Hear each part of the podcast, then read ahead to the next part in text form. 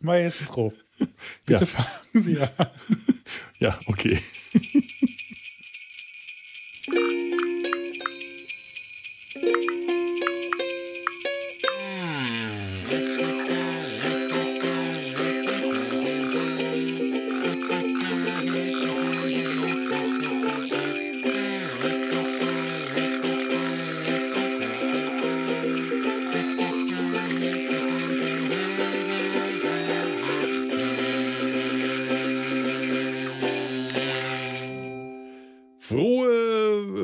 Frohe, noch nicht ganz Weihnachten. Herzlich willkommen im vorweihnachtlichen, im fast schon weihnachtlichen Sumpf des Verbrechens. Wir, wir, wir verfolgen heute drei Engel, die sich als, äh, die, die, die nicht so sehr vom Himmel herab, sondern eher vom Dach oder genau genommen aus den oberen Etagen des äh, Gefängnistraktes herabgestiegen sind. Wir verfolgen drei Schwerverbrecher auf der Flucht, die sich möglicherweise als Engel, als Schutzengel herausstellen. Heute schauen wir den Film, äh, haben wir den Film Wir sind keine Engel aus dem Jahr 1900. 55, 55 angeschaut. Der Tobi weiß das. Und dazu oh, habe oh, ich oh. weitere himmlische, englische Kreaturen in diesen Podcast eingeladen. Zum einen den äh, alten grauen Erzengel, der sich gerade schon gemeldet hat, to, to, Tobirasal. Du musst dir einen der Engel immer reinlabert, einfach, äh, weil er sonst. Guten Tag. Guten Tag. Hier bin ich. ja, die, die, die, Stimme aus dem Himmel. Äh, wie, wie, Eng, wie, wie Engel Wieder sowas wie machen. Ein Cherubin oder so. Cherubin, oh, mit, Seraphim. Mit schönem tiefen Traumbrücken. Die, die, die neuen äh, äh, Chöre der Engel habe ich ähm, äh, mir auch aufgeschrieben und das bringt eine, eine das könnte jetzt eine Überleitung sein zu unserer nächsten Gästin. Nein, die äh, grüße ich anders, äh, begrüße ich anders. Ähm, wir haben eine neue, neue Gästin im Podcast, auch ein, ein Engelswesen, einen Weihnachtsengel, den viele Podcaster und Podcasterinnen auch mittlerweile kennen dürften. Sie ist selber auch eine Podcasterin, aber sie beschenkt auch Podcasterinnen, Podcaster PodcasterInnen zu Weihnachten schon seit, äh, ich weiß gar nicht wie vielen Jahren. Seit zwei Jahren kriege ich gerade signalisiert. Seit zwei Jahren ist die Podcastläuferin Sabine unterwegs und beschenkt äh, Pod Podcast zu Weihnachten. Hallo Sabine. Ja, Unser hallo ihr zwei. hallo. hallo. Hallo Welt. Oh ja. Ich du, bin Sabine und ich verschicke Kekse. Ja, ich habe ich hab tatsächlich gerade, ich habe die Kekse bekommen, die sind bei mir angekommen. Und ich, ich, ich mache das jetzt mal, was man im Podcast nicht machen soll. Essen. Ich werde jetzt Spekulatius ja. Duo mit winterlicher Creme öffnen. Oh. Mhm. Weil das gehört sich jetzt einfach so, weil die so lecker sind. Ich habe schon, ich, ich habe schon halbe, den halben Karton leer gegessen. Das waren 20 Kilo, habe ich gesehen. Mindestens. Mindestens. Die sind jetzt alle hier, wo sie gut hingehören. Aber ähm, die habe ich mir aufgehoben und oh, lecker, oh, Doppelkekse. Mm. Ja, jetzt, so, äh, und während ich mümmle, Sabine, darfst du dich kurz vorstellen, und was, wo man dich so, so hören kann, wenn man das, das will, was man hoffentlich tut. Ja, also ich hm. bin nicht nur Podgästin, sondern ich habe auch mit Patrick vor etwa einem halben Jahr den Darwin-Pod gegründet. Und äh, wir besprechen keine Evolutionstheorie, sondern die 90er Science-Fiction-Serie Sequest DSV mit Roy Scheider als Captain Nathan Pritcher, den Delfin Darwin, daher unser Name, hm. und vielen tollen Schauspielern und Gaststars. Und damals wurde die Serie beworben wie Star Trek unter Wasser, nur toller. Also besprechen wir nicht nur die Serie, sondern ziehen auch Vergleiche zu Star Trek, ob wir da Parallelen finden. Und erzählen aber auch in jeder Folge, wie in der Originalserie, Bob Beller, der Chefwissenschaftler von Sequest, äh, spannende Fakten zu Ozeanen, ihren Meeres, den Meeresbewohnern, Delfine, Wale oder auch allgemein zur Seefahrt. Und das machen wir nicht allein, sondern wir haben auch spannende Gäste. Zum Beispiel hatten wir schon den Michael Kloy bei uns, der ah, ja auch hier ah. schon zu Gast war. Ja, ja, ja, ja. Immer ja, mit gerne. denen haben wir über die Bibliothek von Alexandria gesprochen, die auf dem Meeresgrund gefunden wurde. Ui. Oder auch die Meeresbiologin Bettina Worsche war schon bei uns zu Gast. Wow. Oh. Also wer sich für Science Fiction, Ozeane, Meeresbewohner interessiert, ist herzlich bei uns im Pod willkommen, weil Pod heißt nicht nur Podcast, sondern ist auch die Bezeichnung für eine Delfinfamilie. Aha, mein Gott, was ich alles heute lerne. Und übrigens. Bildungsauftrag erfüllt. Mit Abstand, Ende der Werbung. mit, mit, mit Abstand der leckerste Keks, den ich seit langem gegessen habe, möchte ich gerade nur sagen. Ich muss die gerade weit von mir schieben, dass ich nicht den ganzen Podcast über diese geilen Kekse futter. Die sind, die sind echt gefährlich. Die ist Wahnsinn. wenig in der Packung und die sind immer schnell alle. Oh, also der absolute Gnadenhammer. Spekulatius-Duo ähm, äh, von Vicana. Keine Werbung, ich nenne nur die Marke, aber mh, also das ist das ultimative Weihnachtsgebäck für mich gerade. Ja, ähm, ähm, äh, Sequest. Ich erinnere mich tatsächlich an gar nicht so viel von der Serie damals. Ich weiß aber, ich habe sie geschaut. Die lief auch bei mir die ganze Zeit, wenn sie lief, weil, weil Star Trek unter Wasser und nicht einfach diese, ähm, dieses, dieses Raumschiff unter Wasser äh, Ding einfach so gut es einfach mochte. Das hat mich angesprochen, mhm. weil ich Unterwasserfilme ohnehin immer faszinierend finde. Das ist so ein, äh, hat auch so einen, ähm, Vielleicht lade ich dich mal ein, wenn wir über The Abyss reden. Wär, wärst du da äh, ein, ein, dann eine, äh, also auch da mal. Da bin ich dabei. Da ja. bist du dabei. Das ist Da bin ich dabei. das, das passt doch ganz gut. In Data seinem Hals. Das ist auch so ein Film, den ich auch schon so lange auf dem Plan habe, aber irgendwie dann doch nie dazu gekommen bin. Der ist auch schon sehr alt, kann das sein? Ich erinnere mich, dass irgendein älterer Körperteil von mir das Gehirn das mal gesehen hat. Was deine Ja, älteren der- Körperteile, keine Ahnung, was deine älteren Körperteile. Ja, der, Das der ist sind auch das Gehirn ist aus, aus, den, aus den 90ern. Ja, ja, auf jeden Fall. Ja, ja, schon aus den Samuel, 90ern. Samuel Jackson ist dabei. Das, das weiß ich. Ehrlich? Das wusste ich jetzt nicht mehr. Ja, Doch? und er spielt nicht einen fluchenden Bösewicht, sondern einen Mathematiker, einen Wissenschaftler. Und er sagt kein einziges Mal das MF-Wort in dem Film. Das ist garantiert dann ein, das kann, das ist ein Fehler. Ich kann mich tatsächlich nicht an Samuel L. Jackson erinnern. Es ist aber auch wirklich schon eine Weile her, dass ich den Film gesehen habe. Aber 90er auf jeden Fall, weil es damals, äh, daran kann ich mich erinnern, so ein bisschen aus meiner Branche, die, die CGI-Animation, diese, diese, dieses intelligente Wasser, das, das, das wusste ich noch. Und das war halt vorher äh, schlecht, schlechterdings auch nicht möglich. Abgrund des Todes ist das, ne? The Abyss, Abgrund des Die Todes. Abyss, Abgrund des Todes, ja. Von 1989. 89? Also ich Ehrlich? bin gerade bei, Wiki, äh, bei einem Online, ja, bei Wikipedia. Kann, kann sein, vielleicht ist es tatsächlich Oh, schon gut, aber- 89. Da war es. Hm. Naja, Da habe ich, hab ich zuerst das Buch gelesen und dann später den Film gesehen. Also es, Wow. Ich, ich kenne Warum echt nur den Film und nur aus der Erinnerung und ich wollte ihn mir schon lange mal wieder anschauen. Es ist aber auch so ein Film, den ich alle paar Jahre dann doch mal sehe, aber zuletzt ist schon wieder lange her und dann macht so die Erinnerung gerade äh, echt, echt nicht, nicht, äh, okay, macht nicht mit. Ähm, ja, wollen, wollen wir mit dem Film anfangen oder noch irgendwo, äh, Ach, Sabine, du wolltest was, äh, noch was anderes ansprechen.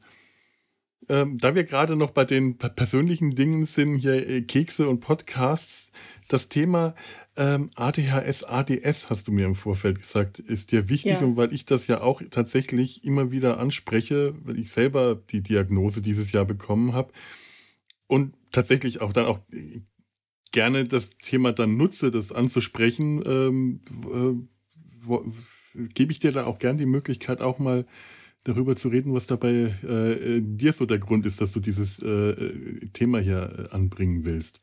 Also ich hab, bin jetzt nicht direkt betroffen, habe keine Mhm. persönlichen äh, Diagnosen in der Richtung, aber ich fand, äh, man beschäftigt sich ja im Moment Mhm. mehr auch mit neurodiversen Menschen und was es so mit den Menschen macht und äh, oder nicht macht. Und ich finde, der Papa Felix in dem Film, da können wir vielleicht nachher auch noch mal reden, er zeigt für mich so ADS-Symptomatik. Ja, Weil er ist, weil er ist so, er wird ja so als liebenswert trottelig äh, hingestellt, aber ich finde, er ist einfach nur leicht ablenkbar und springt dann hin und her. jetzt komme ich überhaupt Ja. erst dran. Ich dachte, du redest von, dein, hast von deinem eigenen Papa mir Nein. geschrieben. Dann ist es tatsächlich äh, äh, gar nicht mal unbedingt etwas, was wir vorher besprechen müssen. Das können wir dann in der Besprechung. Okay, das war jetzt tatsächlich einfach von mir ein Querschläger. Macht nichts, macht nichts. Ähm, da kommen wir dann äh, auf jeden äh, Fall hin und vielleicht. Oh Gott. Ja, ich, ich, ihr merkt, das Thema ist bei mir tatsächlich super präsent und ich, äh, wenn, wenn ich ADHS höre, äh, schalte das mal gerne alles andere aus. Das hat sich in diesem Jahr ähm, fast schon zu einem, zu Hobby von mir entwickelt, weil mich ähm, die Beschäftigung mit ADHS und ADS von meinen anderen Problemen abgelenkt hat. Auch nicht so gut, weil ich die anderen Probleme hm. vernachlässigt habe, aber äh, mein Gott, ja, irgendw irgendwelche Hobbys braucht man ja, wenn es ADHS ist. Hm. Papa Felix. Ich dachte, du hast von deinem Papa geredet und hast mich Im, im Chat mit Felix gesprochen. Da, wir haben sozusagen einen doppelten Felix. Wir haben mhm. den, den Felix äh, auf dem Bildschirm und den Felix jetzt am Mikrofon. Das ist auch so ein äh, ADHS-Ding, dass man Texte ähm, überfliegt und irgendwie quer liest und nicht richtig so liest, wie sie dastehen, sondern irgendwie die, die, die Buchstaben überspringt und sich ein eigenes Information raus sortiert und die tatsächliche Information nicht, ähm, nicht mitbekommt. Das, das passiert mir tatsächlich seit meiner Schulzeit. Meine Schulzeit. So, jetzt komme ich, jetzt komme ich zu der, der, der, hm. weißt du was jetzt, weil, weil äh, ADHS, jetzt bringe ich die eigentliche äh, Einleitung jetzt doch noch, die ich bringen wollte. Das macht mich sonst wahnsinnig. Nämlich zu dem Thema Wir sind keine Engel. Habe ich mal geschaut, was die äh, neun Chöre der Engel, die himmlischen Heerscharen so sind. Denn mir ist ein äh, Satz eingefallen und ich muss dazu sagen, liebe Sabine, seit ich äh, mein Abitur gemacht habe, ist jede weitere Sabine, die ich kennenlerne, ähm, schafft es, meine ähm, den, den Namen Sabine für mich immer noch ein bisschen positiver zu belegen als vorher. Denn wir hatten damals bei uns in unserem Jahrgang einige Sabinen. Ähm, das ist für mich auch seitdem tatsächlich die, die einzige Pluralform, auch wenn dir das wahrscheinlich nicht gefällt. Und die waren alle weil dieser ganze Jahrgang so schrecklich war, nicht dazu angetan, dass das für mich damals ein besonders beliebter Name war. Seit ich das Abi hinter mir gemacht habe, ist das allerdings, äh, habe ich sehr viele weitere Sabinen kennengelernt und die waren alle nett, so wie das bei dir auch der Fall ist. Wir hatten damals aber einen Lehrer, der war etwas creepy. Ich glaube, das war Religion oder Latein, aber wir hatten eine Menge creepy Lehrer und der hat dann mal zu einer der vielen Sabinen gesagt, die Sabinen dieser Welt, sie sind Legion, wie die Engel in den himmlischen Heerscharen. Das kam nicht so gut an bei der Sabine. Ich fürchte bei dir auch nicht. Denn die neuen Chöre der Engel, die himmlischen Heerscharen, ich hoffe, dass ich das überhaupt nicht durcheinander bringe, dass das nicht zwei verschiedene Dinge sind, die himmlischen Heerscharen, die neuen Chöre sind unterteilt in, von oben nach unten, also von den Generälen bis zum Fußvolk, denn die sind angeblich aufgeteilt wie militärische Ränge, wurde mir mal erklärt. Das hat mein Vater mal behauptet. Der wollte in seinem Ruhestand die himmlischen Heerscharen in den hässlichen ähm, Ausgehuniformen der Bundeswehr malen. Das kann ich mir gut vorstellen. Das möchte ich übrigens gerne sehen. ich wollte es immer gerne sehen. Er hat es nie gemacht. Sag mir mal, der Herr Schacht möchte das. Sag ich ihm mal. Das sag ich ihm. Das ist sein Ruhestandsplan gewesen. Seit nunmehr 15 Jahren hat er den nicht verwirklicht. Die Seraphim, Cherubim, Drohne, Herrschaften, Mächte, Gewalten, Fürsten, Erzengel und Engel ohne Zahl. Die Engel ohne Zahl, das sind die Sabinen, denn sie sind Legion, sie sind zahllos. Besser als die Engel ohne Zahn. ja. Ja. Die können nur drei essen. Wir können den ganzen Tag nur Ambrosia trinken. Nektar ah. und Ambrosia. Nachher so noch mal eins voll. So, okay, nachdem wir jetzt so ernsthaft sind, Tobi, sag uns doch mal, worüber wir heute eigentlich reden. Also, also wir sprechen immer den wunderbaren Film Wir sind keine Engel aus 1955. Eine US-amerikanische Filmkomödie. Das Schöne ist, sie spielt nicht in den USA, sondern in einem eher französisch geprägten Teil des südamerikanischen Kontinents. Aber das ist ja schon Inhalt. Von daher sage ich da nichts weiter zu. Ähm, Regie führte Michael Curtis, der zusammen mit dem einem der drei Hauptdarsteller Humphrey Bogart 13 Jahre vorher auch schon einen einigermaßen bekannten Film halb, halb halbwegs also bekannten der, der Film. Un, un, unwichtigeren. Ne, Casablanca. Casa, ach, jetzt sag's. gedreht hat, ganz genau. Weiterhin spielen noch mit Peter Ustinov und Aldo Ray. Aldo Ray kannte ich vorher nicht, muss ich gestehen. Der ist auch ziemlich unbekannt. Der hat wirklich nicht viel gemacht. Der hatte, glaube ich, noch ähm, einen größeren Film und dann lauter ziemlich unbekannte Sachen der war so ein bisschen äh, am Durchstarten und äh, im Gegensatz zu Peter Ustinov, der da auch noch relativ am, am Durchstarten war zu der Zeit, hat es Aldo Ray nicht geschafft und Ustinov war gerade wirklich auf dem Weg zum, zum Star zu werden, war allerdings noch nicht der Star. Bogart war der große Star am Set und es gibt so ein paar Szenen, ähm, bei denen ich das Gefühl habe, ich bin mir nicht sicher. Es, es, wird berichtet, dass die Stimmung sehr gut sein soll und dass Bogart sehr großen Spaß am Schauspiel von Ustinov hatte, der äh, ihm immer die Show gestohlen hat.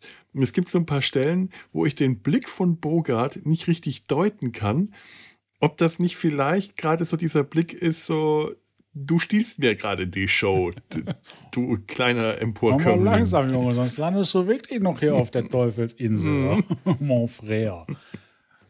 So, das war der kleine Einwurf ins Französische, weil der Film basiert oui, oui. auf dem Theaterstück La Cuisine des Jean des Anges. Ist das richtig ausgesprochen? Des, des Anges, glaube ich. Des Anges. La Cuisine des Anges. Die Küche der Engel. Die Küche der Engel. Ah, herrlich. Ähm, oui, oui. Oui, oui, äh, c'est très bien. Ähm, eine Länge von 106 Minuten, FSK 12, das finde ich, wenn wir zum Inhalt kommen, so eine FSK-Einstufung aus heutiger Sicht, weiß ich nicht. Würdest du den höher oder niedriger? Ich würde den tatsächlich, da ich, ah, jetzt muss ich gucken, dass ich nicht zum, zum Gottschalk der Podcaster werde. Oh Gott. Äh, äh, ich habe Wetten das nicht gesehen, du kannst es mir also ja, das ist, ähm, nichts ich, andeuten. Nee, ich will nicht in ein Horn stoßen, was gar nicht mein Horn ist eigentlich.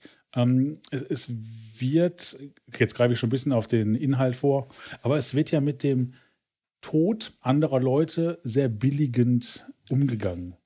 Ähm, ja, aber, das, aber man sieht den Tod ja nicht. Und für die FSK-Einstufung brauchst du ja, ist nackte Haut zu sehen? Haben wir nicht. Ja, aber Moment, Peter Ustinov trägt eigentlich nur einen, einen Kragen und darunter nichts. Aber ich sehe seine Peter Ustinov ist sehr freizügig. Was in dem Alter zum Glück noch, noch ging. Ja. On, on-screen ja. on sehen wir ja die Morde nicht, also geht es ja. auch. Und ja, okay. äh, es fließt kein Blut. Also daher wäre es sogar FSK 6. Das ist nämlich auch. Äh, genau, das habe ich mir nämlich auch gedacht. Eigentlich würde ich sogar FSK 6 billigen, weil alles unglaublich harmlos ist. Aber es stimmt es ist eigentlich Verharmlosung von Gewalt in, in äh, vielerlei Hinsicht. Pädagogisch äh, sind halt diese FSK, diese FSK-Einteilungen eh, finde ich, immer reichlich fragwürdig, sehr oft. Hm. Wir haben es schon geschafft, dass ich während oder dass wir während der Eckdaten abschweifen. Natürlich. Ah, einen wunderschönen Gruß nach Dortmund. äh, äh, Michael Curtis ich habe vergessen, wie er so richtig hieß, ein, ein äh, ursprünglich österreichisch-ungarischer Regisseur. Ach, guck. Ich habe erst gedacht, dass ähm, so das ist halt auch der 1955 ist ja auch so die Zeit, wo halt, ich sag mal, viele ähm, Kriegsvertriebene oder Nazi-Flüchtlinge oder Flüchtlinge vor den Nazis mhm. in die USA ausgewandert sind. Bei ihm ist es nicht der Fall, der ist schon vorher, noch 26, in die USA als Regisseur geholt worden. Ah, ja gut, das gab es auch schon häufiger. Also wenn, ähm, ich weiß nicht. Ja gut. Geht 55 die McCarthy-Ära schon los? Mit der Kommunistenverfolgung? Das kann ja auch ein Grund sein, dass er den osteuropäischen Namen nicht mehr tragen möchte. Den hat er, glaube ich, vorher schon geändert. Und schon vorher. Ja, dann ja, bestimmt, weil die Amerikaner es nicht aussprechen konnten. Wahrscheinlich. Das können auch nicht mal wir richtig. Bei uns fängt es ja schon bei, bei Fränkisch an, schwer zu werden. Hallo! ja. So, noch ganz kurz aus dem mhm. Cast, glaube ich, kennt man ansonsten noch äh, Basil Rathbone. Oh ja, stimmt. Ja, ja, ja. Ein, ich sag mal, so vor allem, ich gucke so Richtung Felo, so für uns alte Leute, mhm, äh, die mhm, so mit mhm. alten Filmen aufgewachsen sind, halt so einer der klassischen, speziell Bösewichte und halt auch mit der Stimme belegt die äh, uns durch so ziemlich alle diese ganzen Filme da getragen haben. Ich weiß jetzt gerade nicht die äh, Synchronsprecher, aber ich tue mir bei dem Film total schwer, welche Fassung ich anschauen will. Weil ich ja. beide Fassungen schön finde. Äh, äh, auch unter, un, es, sind, es, sind, tatsächlich unterschiedliche Texte in den Dialogen. Das Original oder die deutsche Synchronfassung. Die deutschen Synchronstimmen sind herrlich. Die Originalstimmen, Bogart Aldo Ray und vor allem Peter Ustinov haben einfach ganz tolle Stimmen im Original. Und Peter Ustinov kenne ich halt sogar im Original die Stimme aus meiner Kindheit, weil der ja auch einige Filme auf Deutsch selber synchronisiert hat oder beziehungsweise äh, Synchronstimmen übernommen hat, wie ähm, Prince John in, in dem Disney äh, äh, äh, äh Robin Hood, in dem Zeichentrickfilm. Und natürlich als Hercule Poirot hat er sich ja auch in ähm, das Böse unter der Sonne und war, war noch einer? Nee, ich glaube nur in das Böse unter der Sonne hat er sich, vielleicht auch noch, also auch, auch selbst auf Deutsch synchronisiert. Ja. Und das macht dann auch so Szenen, ich greife mal gerade vor, wie die äh, diese die gespielte Gerichtsverhandlung, die sie da abhalten. In der in der Peter Ustinov, der, der äh, Julius, diese, die Rolle, die er spielt, den Strafverteidiger mimt. Und in dem Moment siehst du plötzlich äh, Poirot. Auf einmal verfäll, äh, fällt er schon Jahrzehnte bevor er Poirot spielt, in diesen Habitus, den auch Poirot annimmt, auch so ein bisschen mit dem Akzent und allem. Ähm, ganz toll. Fehlt nur noch der Schnurrbart. Ja. Super. Und Basil Rathbone, ja, tatsächlich. Es ist ganz komisch. Immer wenn ich den sehe, erkenne ich den sofort wieder. Aber aus irgendeinem Grund weiß ich keinen einzigen Film auswendig zu nennen, in dem der mitgespielt hat bild mir ein, der Hofnarr, aber da wäre ich mir jetzt schon nicht ganz sicher. Ich kann es nicht sagen, aber das, das Gesicht und wie gesagt, vor allem mit der Stimme hier, äh, äh Erich äh, Fiedler war es, glaube ich, ne? Mhm. Äh, das ist ja also Teil unserer Kindheit. Und von daher, das ist so, so, so präsent. Ja. So wie viele andere. Also ja.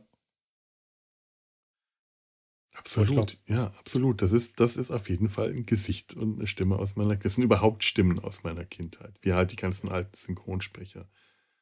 Das ist halt lange, lange, lange bevor ich Filme im Original geschaut habe. Und deswegen ist es gerade bei so schönen Filmen wie dem, äh, fällt es mir schwer, mich zu entscheiden. Sonst bin ich da etwas rigoroser geworden mittlerweile. Also ich habe ihn auf Deutsch geguckt, aber habe dann vorhin noch mal so ein paar Szenen mir auf Englisch angehört und wollte eigentlich gar nicht mehr aufhören. Ja, es ist. Es macht wirklich Spaß, den auf Englisch zu schauen, weil die, die Stimmen so eine ganz eigene, äh, so einen ganz eigenen Charakter, so eine ganz eigene Stimmung rüberbringen. Bogart, der im Original halt, Bogart, der ja einfach be, äh, berühmt dadurch wurde, dass er diese hardboiled Charaktere spielt, in Sam Spade, Philip Marlowe oder eben ähm, ähm, ähm, ja, und die, der, hat, der hat einfach diese Stimme, der hat dieses Gesicht und alles und das passt so zusammen das wirkt dann im, im Original, wirkt der nochmal viel tougher und viel abgebrühter, als er mit der ohnehin schon sehr guten Synchronstimme äh, wirkt. Und Aldo Ray hat im äh, Original so eine heißere Stimme, so ein heißeres Nuscheln, das ganz toll klingt. Der hat aber auch eine ganz tolle Synchronstimme, die ganz viel eigenen Charakter reinbringt. Man kann sich da echt ja. sehr schwer entscheiden. Ja, ähm, kommen wir mal zum Inhalt und Sabine, da wolltest du was vorbereiten, uns den ja. Inhalt des Films zu erzählen. Also wir sind im Jahr 1895, so kurz zur Einordnung. Da mhm. waren wir noch mitten im Deutschen Kaiserreich. Oh und ja. in Frankreich war die Dritte Republik, also eine parlamentarische Demokratie. Und das war auch die Hochzeit äh, des französischen Kolonialreiches. Mhm. Und wir befinden uns dann auch in einer Kolonie in Französisch-Guyana und genauer gesagt auf der Teufelsinsel, der Ile du Diable. Die liegt etwa 13 Kilometer vor der Küste von Französisch-Guyana. Also daher auch eine gute Gefängnisinsel, weil sie gut isoliert ist. Ja, und dann haben wir unsere drei Hauptakteure. Das sind äh, der Betrüger Josef, gespielt von Humphrey Bogart, und die Mörder Albert, Aldo Ray und Julius, Peter Ustinov. Und diese brechen aus dem Gefängnis aus auf der Teufelinsel, sitzen aber auf der Teufelinsel noch fest, weil sie kommen nicht weg da. Und sie wollen halt, äh, dann legt ein Boot an auf dieses Boot, aber das Boot ist, äh, da ist eine Krankheit ausgebrochen, das ist in Quarantäne, da kommen sie jetzt nicht raus. so dass sie dann. Da lacht äh, der Tobi, das kommt ihm ja. bekannt vor. Das kommt mir sehr bekannt vor. Ja. Ja, und so äh, stehlen sie dann einen Brief und bringen ihn dem Empfänger, Felix äh, Ducotel, und der ist der Besitzer des lokalen Kolonialwarenladens. Also da gibt es wirklich alles, von Kleidung zu Lebensmitteln zu Baumaterialien, alles. Und der, ihr erster Gedanke ist, den Laden auszurauben, Geld zu machen, um dann auf das Schiff zu kommen, aber irgendwie bieten sie ihm dann die Hilfe an, sie wollen das Dach reparieren und dann erfahren sie auch, dass äh, die Familie ähm, Ducutel in Nöten ist, dass kein Geld zu holen ist, dass das Geschäft schlecht läuft. Und äh, in dem Brief stand auch, dass der Vetter, der André, mhm. der böse Vetter André, der Bösewicht in diesem Film, sich ankündigt äh, mit seinem Neffen Paul. Und das alles spielt kurz vor Weihnachten. Also wir sind so um die zwei Tage vor Heiligabend. Ja, und dann beschließen unsere drei Engel, unsere drei Sträflinge, der Familie zu helfen. Äh, sie bereiten ihnen ein schönes Weihnachtsfest und äh, wollen auch die Bücher schön, damit die besser aussehen, wenn dann der Revisor kommt, der Vetter. Und aber dieser durchschaut äh, den Pluff mit den Büchern und ähm, möchte dann auch äh, die Familie vor die Tür setzen. Und da kommt äh, ein weiterer kleiner Engel, der mit ausgebrochen ist zur Hilfe. Das ist die Schlange Adolf. Das ist das Haustier von äh, Aldo Ray, des gespielten Charakter Albert. Und diese Schlange beißt den Vetter, sodass er stirbt. Und dann fälscht äh, Humphrey Bogart, also Joseph, das äh, Testament, um der Familie alles zu vermachen. Und aber der mitgereiste Vetter Paul, in dem auch die Tochter Isabel ganz stark verliebt ist, äh, vernichtet das Testament und äh, fühlt sich dann also als Alleinerbe mhm. und äh, möchte dann auch der Familie wieder ans Hab und Gut, sodass auch er eine kleine Begegnung mit dem mit der Schlange Adolf hat und auch er leider verstirbt. so dass dann die Ducudels zu den Alleinerben werden, das Geschäft behalten können und am Ende verliebt sich dann auch Isabel in einen neuen Mann, den Schiffsarzt, der vorher das Schiff in Quarantäne gestellt hat. Und äh, unsere drei Gefangenen beschließen, dass die Außenwelt ihnen alles zu stressig ist und dass sie äh, doch lieber wieder zurück ins Gefängnis gehen wollen. Oh. und das ist das Ende vom Film. Und sie sagen dann noch, naja, wenn es nächstes Jahr uns wieder so ist, dann können wir ja wieder ausbrechen. Ja, ja, mhm. so schön wie es ist im Gefängnis ist es nirgendwo anders. Naja, ich weiß nicht, Teufelsinsel. Ja. Ja, ja, der, der junge Schiffsarzt, der aussieht wie ein Glas Milch, wie von einer Stelle gesagt wird. Ja, ich, das ist für mich der, der, der Anfang und das Ende vom Film, äh, ist, ist das, was mich gerade äh, am, am, am äh, dies, ich liebe diesen Film. Ich habe den so oft gesehen und ich will den immer wieder anschauen. Aber irgendwann ist mir aufgefallen, ähm, wie, wie eigenartig hier das Leben der Gefangenen auf der Teufelsinsel romantisiert wird. Ja. Äh, Sabine, du hast, hattest einen Film äh, noch in, im, im, äh, in unserem Chat vorher genannt, Papillon, ähm, äh, mit, mit, mit, Steve McQueen und Dustin Hoffmann von mhm. 1973. Der spielt ja auch auf der ja. Teufelsinsel und der zeigt ja ein komplett anderes Bild, ja. Allerdings. Der. Das der ist halt ein wirklich brutaler Film. Ich muss zugeben, ich habe ihn immer noch nicht gesehen, weil ich tatsächlich vor der grausamen Brutalität dieses Films zurückschrecke, aber der ist schon so ewig auf meiner Liste. Ich kenne Ausschnitte, ich kenne den Trailer, ich kenne so, so vieles von dem Film, aber ich habe es noch nicht geschafft, mir diesen ganzen Film anzuschauen. Und was wir hier in Wir sind keine Engel sehen, das, äh, da, da wirkt dieses Gefängnis eigentlich wie so ein hat, das ist ein, ist ein Witz. Dieses Gefängnis. Wie so ein Robinson-Club auf der Dominikanischen Republik, ne? Ja. Ich meine, der Ausbruch verläuft, indem halt, wir haben ja den direkten Ausbruch nicht Mhm. erkannt, oder, sondern sie laufen einfach entspannt daher und ein äh, Gitarre spielender Eselskarrenfahrer Hm. fährt äh, vorbei. Und dann liegen sie gemütlich am, im Hafen. Offensichtlich rennen da ja auch noch, also es ist ja nichts un, äh, Ungewöhnliches, dass da Straftäter äh, oder Gefangene frei rumlaufen. Da auch die Frage, wo hört das Gefängnis auf und wo fängt es an? So wie ich das verstanden habe, eigentlich ist die ganze Insel ein Hochsicherheitsgefängnis, wo nur die richtig schweren Jungs, vielleicht auch Mädels, hinkommen. Und äh, dass es eigentlich keine Trennung gibt zwischen richtig Gefängnis und Zivilleben auf der Insel. Ich bin mir auch nicht sicher, was dieses Zivilleben, was, was die Zivilbevölkerung da angeht, äh, wie, das, wie das denn der Realität zu der Zeit entsprach, dass es da eine Zivilbevölkerung gab, aber ob das wirklich nur eine Strafkolonie war oder ob es sowas wie Freigänger damals gab. Also wir kriegen das ja gezeigt, Sträflinge, das sind überall Sträflinge. Wir erkennen sie an den gestreiften Klamotten, die sie tragen, alles ein bisschen runtergekommen und Salum, die mal ein bisschen mehr, ein bisschen weniger. Deswegen sagen die drei auch, wir fallen doch hier nicht weiter auf, drei Freigelassene mehr oder weniger. Das sind freigelassene Sträflinge oder Sträflinge, die auf Bewährung freigelassen sind. Also quasi Freigänger, die draußen arbeiten können, aber vielleicht dann wieder nachts ins Gefängnis zurück müssen, wie das eigentlich eher im modernen Strafvollzug der Fall ist. Aber ob das damals äh, im 19. Jahrhundert auf der Teufelsinsel der Realität entsprach, das bezweifle ich eigentlich sehr. Also ich, Ich habe glaube, das eher, äh, eher so verstanden, dass äh, du wirst dann freigelassen, wenn deine Strafe abgesessen ist.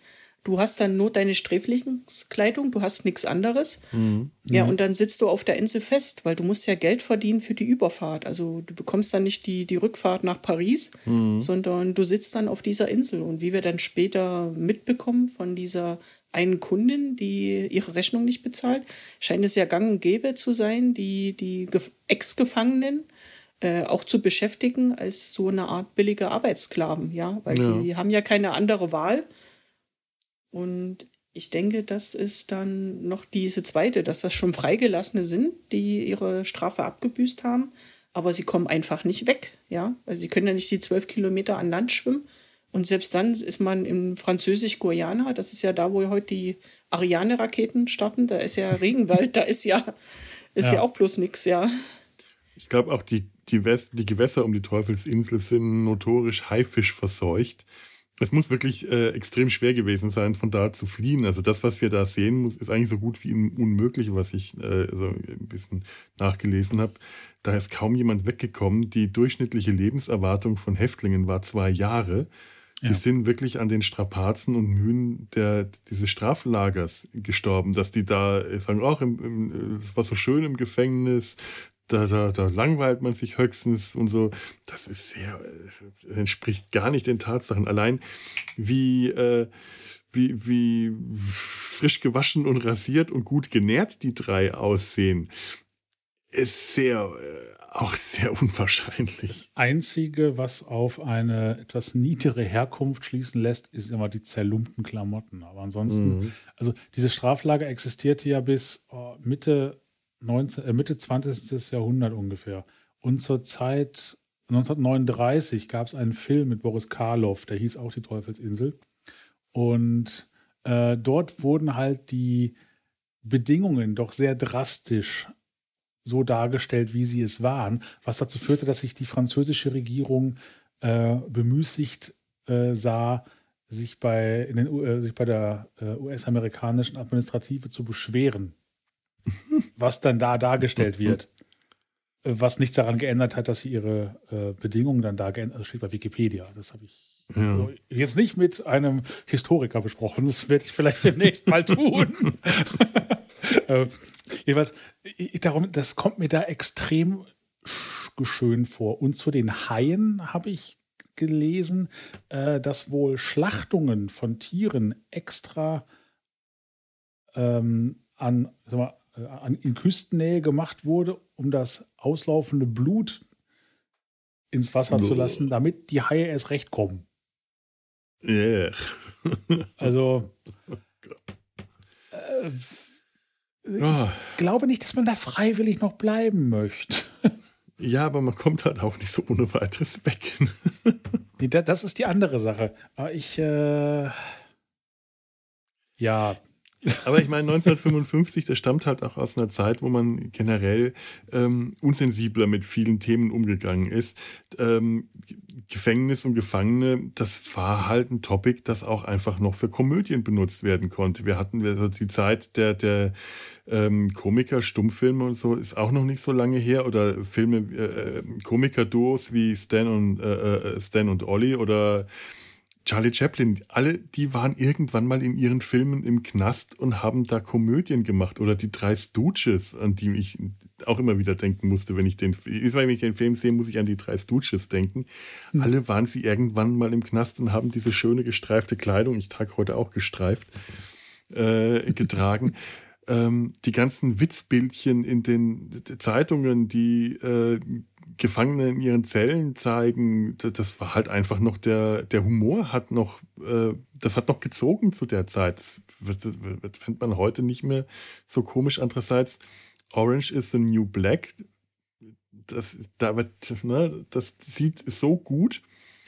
Das, und das habe ich mal, äh, äh, mir mal irgendwo, habe ich mir mal aufgeschrieben, dass in einem Gefängnis in Michigan der zuständige Sheriff für das Gefängnis die Uniformen der äh, Gefängnisinsassen geändert hat von orange zu schwarz-weiß gestreift, weil die Serie so beliebt war, dass sich die Leute orange Klamotten gekauft haben. Dass orange Klamotten ein Modestrei war, die sogar den Aufdruck des Gefängnisses getragen haben und weil halt in dem Gefängnis in Michigan auch sehr viele Freigänger draußen waren, die da gearbeitet haben, wurden die, mussten die Uniformen geändert werden, damit die äh, Sträflinge nicht einfach so davon spazieren konnten oder die unbescholtenen Bürger mit Sträflingen verwechselt werden konnten. Und man hat dann wieder schwarz-weiße Streifen genommen, weil der Sheriff gesagt hat, die Leute tragen ja nicht einfach Streifen. Guck mal hier, ich trage Streifen. Die sind immerhin grau, grau. Also so ein bisschen aus, so, eigentlich so ausgewaschen wie die Uniformen von Julius, Josef und äh, Albert. Ich habe, als ich den Film zum ersten Mal gesehen, auch nicht erkannt, dass die Streifen tragen, weil das war so eine ähm, ausgewaschene Videokopie damals. Habe ich erst später gesehen, als ich den auf DVD hatte, als ich die Details schöner sehen konnte, dass die äh, gestreifte Sträflingsklamotten tragen. das habe ich jetzt Teil- aber auch nicht erkannt. Das kann aber auch an meinen Augen liegen. es ist auch ein bisschen, die tragen halt auch sehr ausgewaschene und zerfranste Klamotten und auch nicht ähm, komplett gestreift von Kopf bis Fuß. Beim einen ist es die Hose, beim anderen ist es das Hemd. Ähm, und tatsächlich haben die meisten ähm, freigelassenen Sträflinge, die man im Hafen und so sieht, ähm, die, die haben neuere Klamotten irgendwie, die etwas farbenfroher sind, mit per Woll gewaschen oder so. Ah, Mhm. Ja, es sieht ja auch so aus, als wird das so ein bisschen zusammengepuzzelt. Also mal ist äh, das Shirt etwas zu kurz für die Person oder die Hose. Also Ja, das, ist nicht gerade maßgeschneidert. Äh, Nee. Und dann, dann noch mit den Hüten, die zerfledderten äh, äh, Hüte und Kappen, die die da tragen. Äh, sieht schon abenteuerlich aus. Man kann nicht Da wirklich ich von ja gut. Uniform sprechen. Mhm. das fand ich ja gut. Als sie in den Laden gehen, das Erste, was sie ja machen, sind erstmal die Hüte tauschen, ja. Hauptsache ein neuer, toller Hut. Die, die Sträflingsklamotten blieben noch und dann trägt ja die Schaufensterpuppe den Sträflingshut von, der- als wäre das jetzt der neueste Schrei aus Paris. Der Gentleman trägt Hut. Der, Ja, Ja. ja. Und in dem Laden wird das auch nicht mehr auffallen. Ich glaube, nee, obwohl der Laden ist sehr gut, gut geführt und gut, also nicht gut geführt, aber gut ähm, bestückt. Bestückt, sagt man das? Bestückt? Gutes Sortiment. Gut sortiert, ja. Ich glaube, Gut bestückt sortiert, wäre dann sortiert. vielleicht der Ladeninhaber, aber der, der Laden ist. das auch nicht. Aber ich, ich mag dieses generell, diese, diese ähm, Szene am Anfang im Hafen. Wir sind ja später äh, hauptsächlich in dem, äh, in dem Haus der Duc Hotels. Ähm, und haben eigentlich nur am Anfang und am Ende diese ganze Hafenatmosphäre äh, und Kulisse. Die ist sehr, die ist bunt und farbenfroh und man sieht viele Leute und ein Schmetterlingsverkäufer am Anfang, den man mehr hört als sieht. Das ist einfach eine schöne Atmosphäre und die trägt wirklich ein bisschen zu diesem Urlaubsfeeling bei, das wir da hatten. Allein wenn die drei auf diesen Säcken liegen und schlafen und ja. äh, so ein bisschen kommentieren, was um sie rum vorgeht das ist alles, äh, und Albert hat die kleinen, die, die Schlange in diesen kleinen ähm, Bambuskästchen, diesen bunten Bambuskästchen dabei. Das ist ein, ein entspannter Film mit drei sehr tiefen, entspannten, geflohenen Sträflingen, die auch himmlische Unterstützung bekommen, wenn die, äh, die, die, die, die Wächter mit den Hunden auf, ihren, auf ihrer Fährte sind, mit den Bluthunden dann ähm, versuchen sie halt ganz schnell, die abzulenken, indem sie Fässer rumtragen und so tun, als ob sie Arbeiter werden. Aber die Hunde hätten das natürlich gerochen und ein Regenschauer kommt plötzlich im richtigen Moment runter und lenkt die Hunde von der Fährte ab. Und ich dachte mir, okay, das ist so der erste Hinweis, dass sich es hier um gewissermaßen drei im übertragenen Sinne Engel handeln könnte. Also äh, eine, ein, ein, ein, ein spielerischer Hinweis auf, auf die drei Engel, die kriegen himmlische Unterstützung auf ihrer Flucht. Ansonsten wäre der Film auch ziemlich schnell zu Ende gewesen. Stimmt. Ist ja auch das einzige Mal, dass es ja regnet, ja, obwohl wir ja in den Tropen sind, wo es jeden Nachmittag regnen sollte. Ja, stimmt. Mhm. Ja. Aber das ist auch ein richtiger Guss. Ja. Ja, das. Äh und die Art des Wetterwechsels, die ist auch sehr realistisch. Also, das habe ich in eigener Erfahrung auch schon mal erlebt. Es ist nicht unwahrscheinlich, dass das genau so passiert. Fünf Minuten später denkst du dir wieder, oh, wo war er denn? Ist ein bisschen schwüler dann, also noch schwüler, ne? Aber quasi das Leben in einem Humidor. da, Bleiben auch die Zigarren schön, aber. Äh Zigarren. Das ist auch eins, direkt nach den Hüten bedienen sie sich erstmal mit den Zigarren. Und ich, ich möchte dir, Tobi, als Zigarrenexperte eine Frage zu äh, einer ganz bestimmten Zigarre stellen, aber vielleicht kannst du es mir auch schon von vornherein sagen. Ja. Sag mir mal, ob dir bei den Zigarren was Besonderes aufgefallen ist. Ich glaube, sie waren nie an. Das ist mir aufgefallen. Sie lagen äh, in offenen Zigarrenkisten, also nicht in einem Humidor, was glaube ich auch nicht notwendig ist. Und sie hatten keine Banderole. Mhm. Was nee, aber, glaube ich, da doch, auch ähm, egal ist, oder? Hatten sie? Albert hat einmal äh, geraucht. War die an? Ah, okay. Die war an und später hat ihm ähm, ähm, äh, Julius auch noch eine Zigarre angezündet. Ah, okay. Ich musste an eine ganz bestimmte Zigarre am Ende des Films denken. Eine Zigarre, die Julius, also Peter Ustinov, dann aus seiner Tasche zieht und sich ansteckt. Uh. Ist sie dir aufgefallen? War das ein krummer Hund? Oh, das weiß ich, da habe ich nicht drauf geachtet. Das war eine krumme Zigarre, also keine gerade, sondern eine gebogene Zigarre. Und ich ja. weiß, ein, ein, Freund von mir hatte die damals und war ganz stolz, dass er, dass er krumme Hunde geraucht hat. Ja, das ist eine sehr spezielle Art, die auch, glaube ich, mhm. nicht schmecken. Ja, hat er auch äh, gemeint. Der fand, äh, hat die eher für den äh, äh Gag geraucht als für den Geschmack. Ja, die, ich überlege gerade, ob das jetzt die waren, an die ich denke, es gab auch, waren das italienische? Oder waren das tatsächlich, es gibt ja auch Tabak tatsächlich aus Bayern irgendwo. Oder zumindest Tabak. Äh, Fabriken in Tabak. Ob die den Tabak da anbauen, weiß ich jetzt nicht, aber zumindest haben die da gerollt. Äh, Oh, jetzt alle Aficionados, die werden wahrscheinlich jetzt denken, was erzählt er für eine Scheiße. Auf den Schenkeln äh, von. Das ist ein Gerücht. Das ist ein Gerücht. Nicht, das ist ein Gerücht. Auf, welchen, auf, welchen, auf welchen Schenkeln. Auf gar keinen Schenkeln. Das ist einfach nur, das ist ein, ein Gerücht. Von ähm, stämmigen bayerischen Burm, die unter ihren Lederhosen ihre haarigen Schenkel zeigen und auf denen werden die bayerischen Zigarren gerollt. So wie ja. sich das gehört. Darum Krach, sind die CSU-Mitglieder auch immer so grantelig, weil die einfach nur nicht schmecken. weil die bayerische, auf bayerischen Schenkeln gerollte Zigarren rauchen müssen. Ja, ich meine, wie entspannt hätte Franz Josef Strauß sein können. Aber das ist ein anderes Thema. äh, Wie gesagt, die, die ist mir nicht aufgefallen. Nein, das tatsächlich nicht. Das ist. Äh Musst du mal schauen. Das ist ganz am Schluss, wenn die dann auch dann ähm, schick gekleidet am Ende aus dem Laden rauskommen, dann, dann, dann raucht er die auch. Oder hat sie zumindest im Mund. Und das ist wirklich eine krumme Zigarre. Ich weiß nicht, ob es mehrere krumme Zigarrenmarken außer dem sogenannten krummen Hunden noch andere gibt, aber mir ist das äh, dann aufgefallen.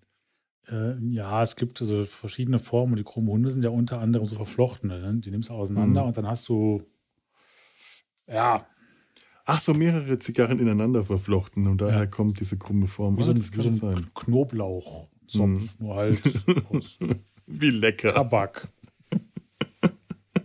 Schmeckt anders. Und,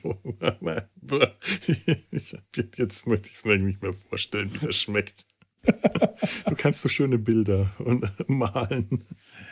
Ja, das habe ich bei der Bergpredigt gelernt. Immer in Bildern sprechen. Ah, ja, ja, ja. Ach, damals, das waren noch Zeiten. Ja, aber in dem Laden gibt es ja nicht auch nur Zigarren, da gibt es ja alles Mhm. Mögliche. Da liegen ja auch Kleider und Stoffbarren. Und äh, was ja auch wir haben, ist ja ein, ein Loch im Dach, ja. Es Mhm. regnet rein, direkt neben die Zigarren. Weil sie stehen ja da und werden nass von oben. Ja, ja. Eine gewisse Feuchte brauchen sie. Ich habe auch bei diesem, diesem Haus nie ganz verstanden, wo jetzt das Dach anfängt, wo Fenster drin sind, wo auch in der Mitte einfach mal, ich, ich habe das Gefühl, das ist so ein Innenhof, wie so ein spanischer Patio, wo tatsächlich kein Dach drüber ist, weil die drei, äh, die drei Engel, nenne ich sie jetzt mal, die, die klettern ja irgendwann aufs Dach hoch, um dann da ähm, die, ja, das Dach auszubessern. Ich glaube nicht, dass die irgendwas da oben arbeiten. Bestenfalls hämmern sie hin und wieder mal. Es ist ja eigentlich auch nur ein Trick, dass sie an, äh, ihnen anbieten. Wir äh, dem ähm, Felix Dick Hotel anbieten, wir arbeiten auf dem Dach, damit die später eine Möglichkeit haben, runterzukommen, den Laden leer zu räumen. Äh, und nach möglich und wenn äh, Felix und seine Familie äh, dazwischen kommt, ihnen die Kehle aufzuschlitzen, was dann Julius meinte, aber das könnte ihn den Glauben an den Weihnachtsmann nehmen. Das ist Mhm. auch schön. Aber ich weiß auch nie, wenn Sie da oben runterschauen, Sie betrachten ja wirklich am Anfang erstmal diese Familie durch, de, durch die Fenster von oben und lehnen sich so in die Fenster. Das sieht auch immer so ein bisschen aus wie Engel, die vom Himmel herunterschauen, so aufgestürzt durch die Wolken. Wie so Putten, Die ne? sehen alles von, wie so Putten. Ja. Gut, äh, Ustinov hatte auch was von der Putte. Nein, aber, aber, äh, aber ich, ich, ich weiß, halt, ich, tatsächlich komme ich aus der Architektur dieses Hauses nicht so ganz klar, wo da die Öffnungen sind. Ja, Es gibt auf jeden Fall viele Dachfenster, aber Mhm. was äh, ich gesehen habe, sie tragen sie hat sogar Dachpappe hoch. Und dann Mhm. habe ich mal gegoogelt. Dachpappe gab es damals wirklich schon, weil sie wurde 1842 in Deutschland erfunden. Oh, Aha. Also könnte sie, könnte sie ihren Weg dann doch nach Französisch-Guyana gefunden haben. Und sie Durchaus beobachten, möglich. sie beobachten dann ja auch äh, die Frau des Hauses, Amelie, ja, wie sie sich dann umzieht. Da sind sie ja alle hellauf begeistert, wie sie sich in das Korsett zwängt und jeder streitet sich darum, wer heute Nacht von ihr träumen darf. das ist, das ist, das ist so schöne Szenen. Oh, darf ich heute Nacht von ihr träumen? Nein, ich, das ist meine, an die denke ich. Ja, ja, und dann kommt die Kundin. Oh, darf ich von der träumen? Ja, das wären schwere Träume. Ach, alles meins, alles meins. Aber, Von der träume ich heute Nacht. aber in dem Zusammenhang möchte ich gerne mal auf die Straftaten der, der Mhm. drei Engel eingehen. Josef, also Humphrey Bogart, ist Betrüger, sage ich. mal. Mhm. Also äh, nicht schön, aber da stirbt man im Allgemeinen dran nicht. Julius und Albert sind beides Mörder. Ähm, also die haben jemanden getötet. Also Ja. Julius, Peter Ustinov, hat seine Frau getötet.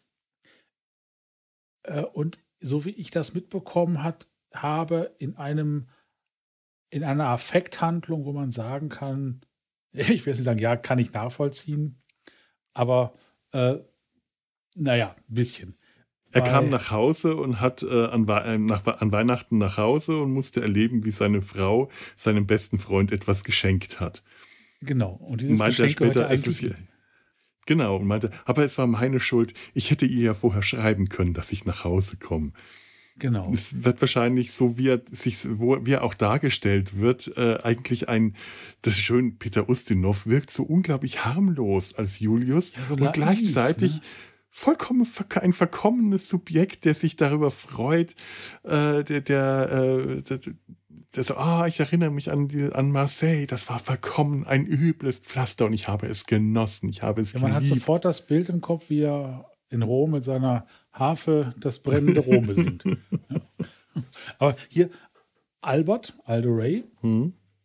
ich habe das nicht ganz mitbekommen, was er, also er hat auch jemanden ermordet. Ich habe das so verstanden, dass er in Paris, äh, ich sage jetzt mal ganz platt, ein Frauenschänder war, ein Vergewaltiger und Ja. Mörder. Also jetzt alles andere, als wo man sagt, ja okay, der hat halt im Affekt und so. Nee, das ist ein richtiges Arschloch. Das sind, das sind, Krimin, das sind Also Kriminelle und auch das wird Kriminelle. Sexualstraftäter. Und auch das wird geschönt, das, wird romant das wird romantisiert. Aldo Ray hat seinen Onkel getötet, weil äh, der wollte seinen Onkel um Geld anhauen, äh, für, äh, um, um wegen, einem, wegen, wegen einer Frau, die er äh, Also Albert, genauer gesagt, Aldo wollte. Genau, Albert.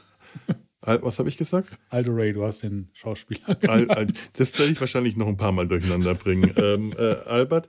Und weil der Onkel ähm, nicht, nicht, nicht wollte, hat er ihm mit einem Briefbeschwerer 14 Mal auf den Kopf geschlagen und ihn umgebracht. An einer anderen Stelle wird aber gesagt, dass er im Gefängnis ist, weil er eine, eine, einer Frau hinterhergelaufen war und äh, die, die, die, die, da kommt die Frage, ich habe das ist dann die, die, äh, wie heißt die Mutter von Amelie?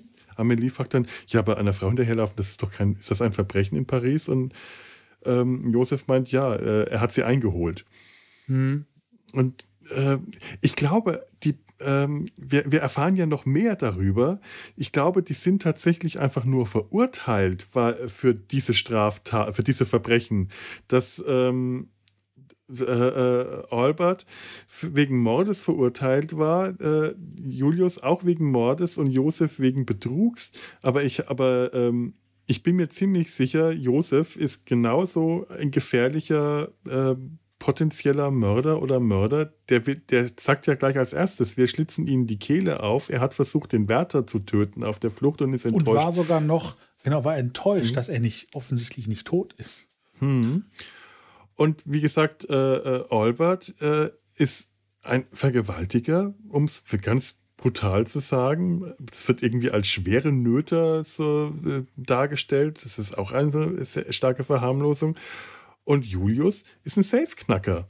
Der ist nur scheinbar nie als Safe-Knacker verurteilt worden, aber das ist sein, also er ist ein versierter Geldschrankknacker. Das kriegen wir auch immer wieder gezeigt in wunderschönen Sequenzen, wo er ähm, mit geschlossenen Augen auf Geldkassetten, Safes und Türen und Koffern herumfingert und dann mit einem kleinen Schlag, bing, das, das öffnet. Ja. Also, ähm, das sind Multitalente, was man, wenn man das so sagen kann. Und sie sind ja alle drei sehr gut im Organisieren von Dingen. Vorzugsweise das, im Garten Mhm. vom Gouverneur, ja. die es nur Blumen. Blumen, ja. Die Blumen, den, den Weihnachtsbaum. Aber tritt nicht auf den Rasen, auf den Rasen treten. Ja, äh, ja, stehlen können sie scheinbar auch alle. Die sind äh, flink mit den Fingern, Taschendiebe sind sie auch. Also die, die, die haben alle, äh, scheinbar alle Talente, was das angeht. Alle Talente der Unterwelt, die man so braucht. Ja. Ja, und äh, Mhm. äh, Josef ist ja nicht nur ein Con-Artist, sondern ist ja auch ein sehr guter Fälscher. Also er kann ja Ja. Sch Schriften fälschen, Dokumente fälschen. Er sagt ja auch am Anfang, ja, gib mir ein bisschen Papier und wir haben 1A Pässe, um von der Insel herunterzukommen. Also Mhm. Und er versucht die Bücher von Felix de Cotel zu, äh, zu fälschen, also zu, zu äh, schönen, wie du, wie du vorhin gesagt hast.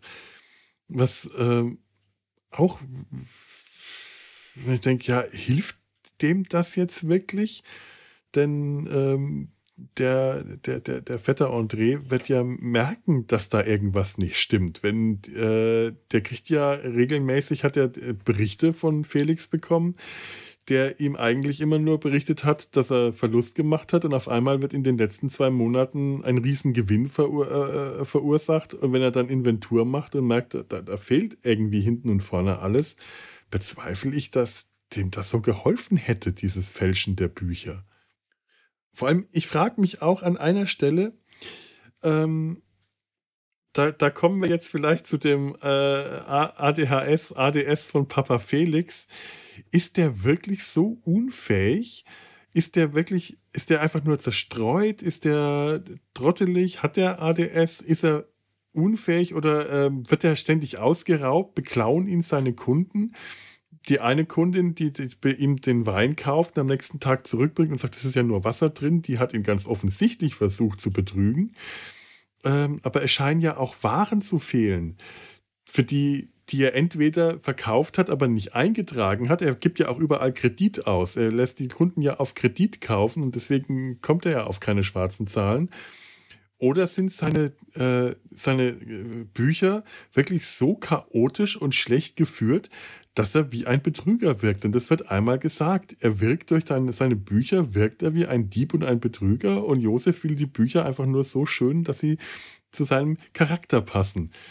Äh, und ich, ich, ich, frage mich ernsthaft, ähm, wie, wie schlecht kann jemand ein Geschäft führen, dass es aussieht, als ob der den Geschäftsinhaber bestiehlt? Ja, man hat ja so äh, seltsame Szenen am Anfang. Also zum mhm. einen, wo die drei Gefangenen zu ihm kommen. Äh, sie bequatschen ihn ja und da kann, springt er ja ständig mit dem Gedanken, wo er hingehen will, hin und her. Also so, dass mhm. man wirklich das Gefühl hat, er, er kann da nicht äh, auf einer Sache sich konzentrieren und springt dann hin und her. Manchmal denke ich aber auch, er stellt sich nur so ein bisschen so an, so liebenswert trottelig weil er sagt ja auch äh, irgendwann mal, ach, so herrliche Blumen, die gibt es ja sonst nur im Garten des Gouverneurs. Also weiß er eigentlich ganz genau, wo sie herkommen, nee, habe ich das seine, Gefühl. Das ist seine Oder das ist Frau. seine Frau. Oder das ist seine Frau, ja. Aber du, du hast recht, es gibt so Szenen, da merkst hm. du, dass der durchaus weiß, was er macht und dass der durchaus mehr Biss hat, als er, als er äh, durchscheinen lässt. Dass er ja. gar nicht so lieb und nett ist, wie er die ganze Zeit, also nicht so vertrottelt, nicht so harmlos ist. Aber dann wiederum gibt es so äh, Stellen, wo ich mich frage, der, der, ist vollkommen lebensunfähig. Wie kann der überhaupt äh, einen Laden führen? Der erbt jetzt am Schluss das ganze Geld. Was hat er davon? Nach einem Jahr wird er wieder pleite sein. Wenn der wirklich so, so vertrottelt ist, nützt dem das nichts, das äh, äh Geld von seinem äh, Vetter André geerbt zu haben, das Vermögen. Das wird der einfach verlieren. Wir haben ja am Anfang mhm. auch die Szene, wo äh, die Tochter eingeführt wird, Isabel, mhm. äh, die von der Messe kommt. Da, da sagt er ja auch, na, wer bist du denn? Und sie sagt, na, ich bin's, deine Tochter. Ach so, meine Tochter? Da weiß ich, wusste ich auch nicht, äh, weiß er jetzt nicht mehr, wen er da vor sich hat oder spielt er nur mit ihr? Ja, das war so sehr seltsam. Habe ich mich auch gefragt, ist er jetzt so hm. zerstreut oder ist das äh, ein Spiel zwischen den beiden? Ja, aber generell, er wirkt halt auch einfach immer zerstreut und geistesabwesend. Es ist durchaus möglich, dass der ADS oder ADHS hat. Äh, könnte könnt ich mir bei dem schon vorstellen. Ein Leidensgenosse. Obwohl Leiden ist nicht unbedingt das richtige Wort, muss man auch sagen. Zumindest so, wie ich es erlebe, ist es ähm, zu 50 Prozent auch kreatives Chaos, dass man auch äh, gerade aus meinen, meinen eigenen Erfahrungen, die, die, die, die Leiden, äh, die ich durch, durch ADHS habe, die sind auf der anderen, auf der anderen Seite der Waagschale, ist der Spaß am kreativen Chaos, der ist durchs ADHS auch durchaus ähm, verstärkt. Nur ich glaube, Kreativ, Kreativität ist bei dem nicht unbedingt ähm, seinem Beruf unbedingt so besonders förderlich. Tja. Naja, also, Kreativität könnte natürlich auf sprachlicher Basis förderlich sein, mhm. indem er halt, ich sag mal, die Werbetrommel rührt oder halt wie äh, Josef den Leuten Dinge andreht, so wie dieses komische äh, Haarpflegeset äh, an einem Glatzkopf.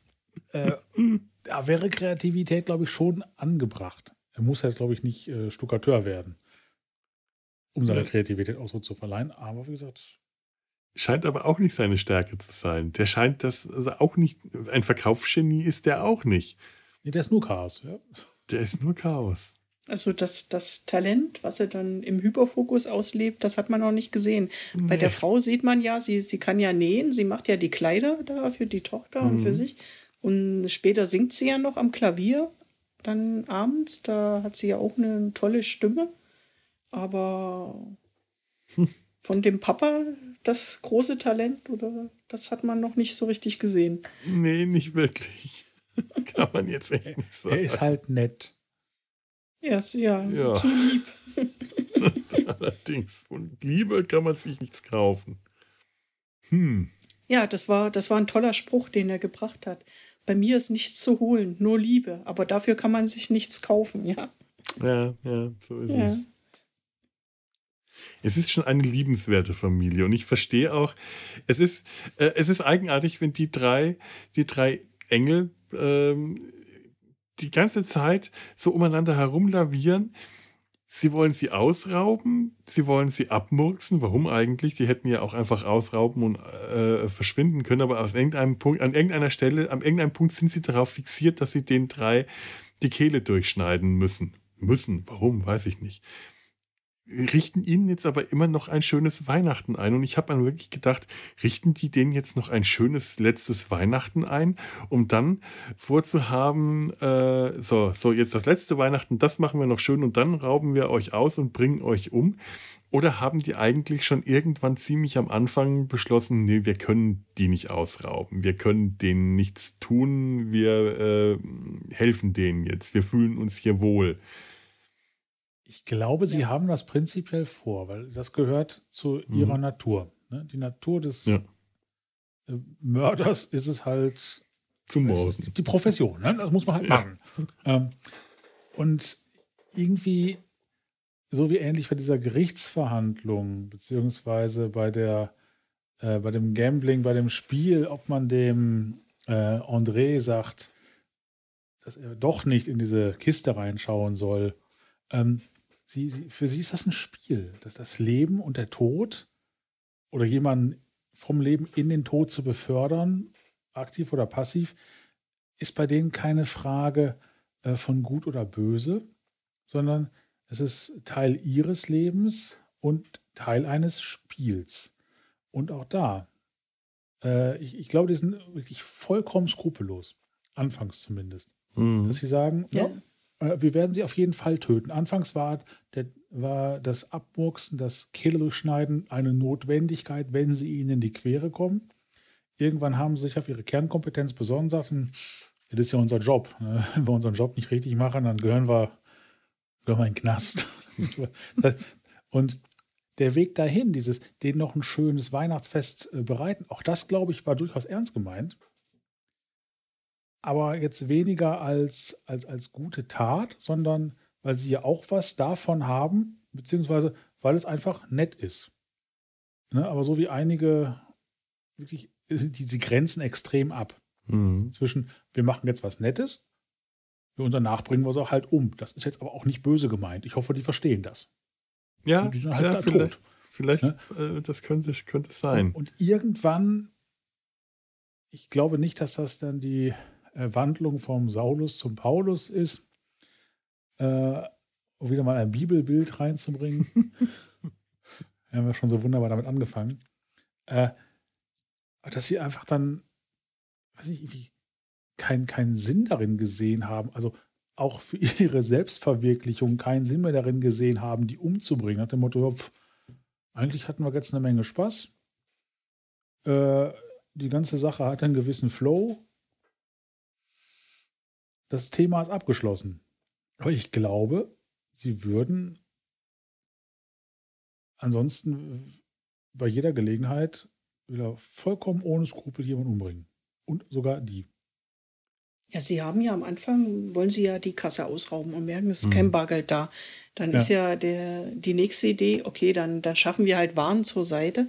Und man sieht ja auch, wie sie dann mal mit Stoffballen und äh, der Nähpuppe durch die Tür abhauen. Und der mhm. Felix denkt, sie, sie schnappen jetzt seine Frau, sie entführen seine Frau. Mhm. Und er sagt, ja, bitte, bitte, bitte, alles nur nicht meine Frau. Und das war auch ein, ein Moment, wo ich dachte, oh, äh, spielt er jetzt den armen Trottel? Ja. um zu verhindern, dass sie ihn sozusagen gleich töten, ja, dass er halt so, so liebenswert und ist, dass er einfach äh, dann, ich habe hier nichts, bei mir gibt es nichts, ja, und, und lasst uns doch einfach am Leben. Das war so einer dieser Punkte, wo er sagt, na, lasst mir meine Frau, ja, nehmt alles, aber lasst mir meine Frau, lasst meine Frau am Leben. Und äh, später haben wir ja auch noch einen Punkt, bei dem äh, sie bereiten ja dann ein Abendessen vor, was auch dann gekocht wird. Und dann sagen sie ja noch zum Schluss, wir müssen sie erschlagen, die Gurgel durchschneiden, aber erst spülen wir das Geschirr. Also erst wird noch sauber gemacht. Ich hatte auch Und sie so das. können, Mhm. sie leben ja. auch ihre Talente aus. Also er kann ja äh, die Dokumente fälschen, äh, Humphrey Bogart, der Joseph, äh, Peter Ustinov, Julius kann Safe knacken, ähm, Albert kann ein bisschen Charmeur sein, gibt dann äh, Flirt-Tipps der Tochter Isabel, ja, die ja sehr, sehr naiv dargestellt wird und äh, permanent in Ohnmacht fällt, wenn irgendwas ist. Was wahrscheinlich an dem Kors- Korsett liegt. Ich hatte es auch Ja. gedacht, am Anfang sehe ich die Mutter, wie sie sich in dieses Korsett zwängt. Ja, kein Wunder, dass äh, da, also die, wenn die Tochter auch ein Korsett trägt, dann fällt die auch ständig in Ohnmacht. Und dann ist der, äh, der, äh, der Hinweis von Julius, dass man ihr erstmal die Kleidung lockern muss. So verkehrt auch nicht. Nicht. Auch wenn er aus einem anderen, ähm, aus einer anderen Richtung kommt. Ein Ja. bisschen nervig fand ich es dann beim dritten, vierten Mal schon. Ja, ja, das Mädchen fällt in Ohnmacht. Das ist ja so althergebracht. Ja, das ist, es, es werden auch so mit ein paar Klischees gespielt, ähm, wie, wie der Gag mit dem Wasserglas. Sie ist äh, ohnmächtig, hol Wasser und dann bringt er ein Wasserglas und dann Danke. trinken die erstmal das Wasserglas leer und schauen aber weiter so, wie sie da am Boden liegt. Auch ein alter Gag, wahrscheinlich war der 1955 noch nicht alt.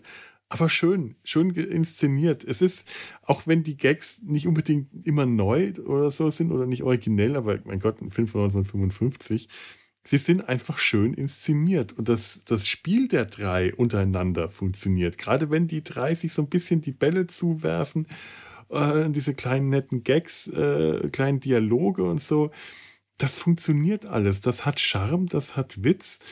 Da, äh, und deswegen bin ich mir nicht sicher, ähm, was ich da über die, die Blicke, die Bogart Ustinov zuwirft, äh, was ich davon halten soll. Also es wird wirklich berichtet, dass die Stimmung am Set sehr, sehr gut sein soll, gewesen sein soll. Und dass Bogart, der ja eigentlich der Star war, sehr viel Spaß an dem Sp äh, äh, Spiel, Schauspiel von Peter Ustinov hatte. Ustinov spielt den aber tatsächlich ganz häufig wirklich an die Wand. Das heißt, er spielt sich so spielerisch und verspielt und tänzerisch in den Vordergrund, dass du in den Szenen, in denen Ustinov spielt, steht Bogart mehr oder weniger daneben und bis in so den, den Stichwortgeber. In den anderen Szenen dominiert der. Der dominiert ja auch diese Gruppe. Der ist der Chef dieser Gruppe. Aber in solchen Szenen wirft Bogart Ustinov so einen lauernden Blick ganz häufig zu. Der Josef, ich weiß nicht, ob das der Blick ist, den Bogart Ustinov zuwirft, dieses, dieser, dieser Bogart-Blick einfach, dieses, dieses, diese, diese Augenbrauen und dieses Lauernde, oder ob das der Blick ist, den Josef Julius zuwirft, weil der seine Autorität untergräbt. Denn Josef ist definitiv der Kopf dieser Bande.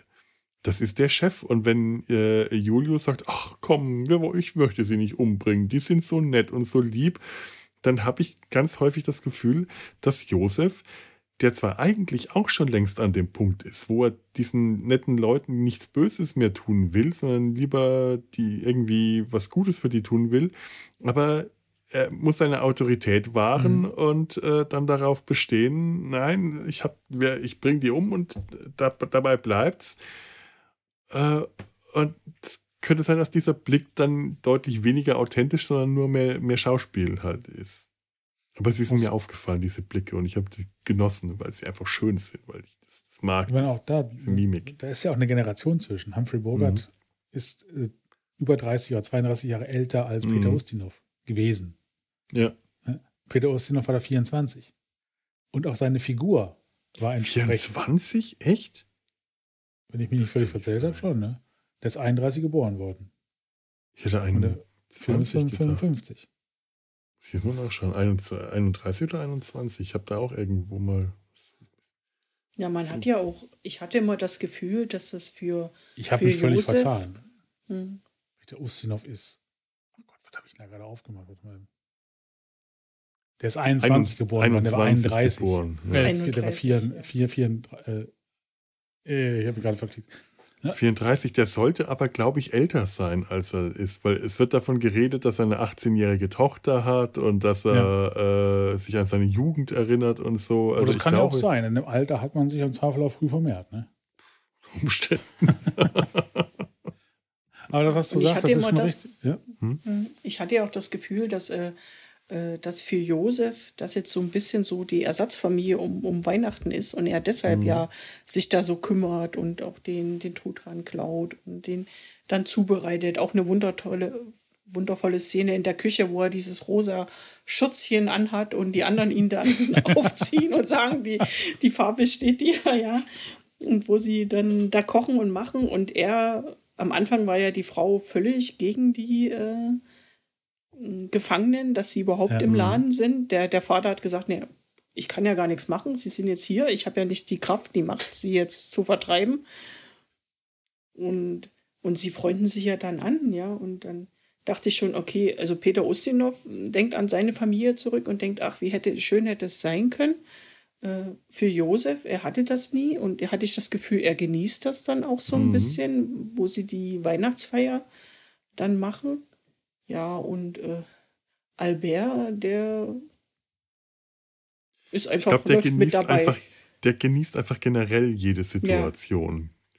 Der, der ist einfach so der, den, den, den du überall hinsetzen kannst und der fühlt sich überall irgendwie wohl. Es ist so ein, und allein, dass der mit dem, äh, mit der hübschen Tochter rumschäkern kann und die rumtragen kann und die mhm. sich ja scheinbar auch an irgendeiner Stelle dann in ihn verliebt und er in sie, aber er halt dann auch am Ende einsieht, ja, das kann nichts werden. Er das wird dann so gesagt, er tritt zurück und überlässt dann dem Glas Milch, also dem, dem jungen äh, Schiffsarzt, äh, das Feld und sagt, ja, okay, der ist in Ordnung, aber er sieht aus wie ein Glas Milch. Das ist ja kein.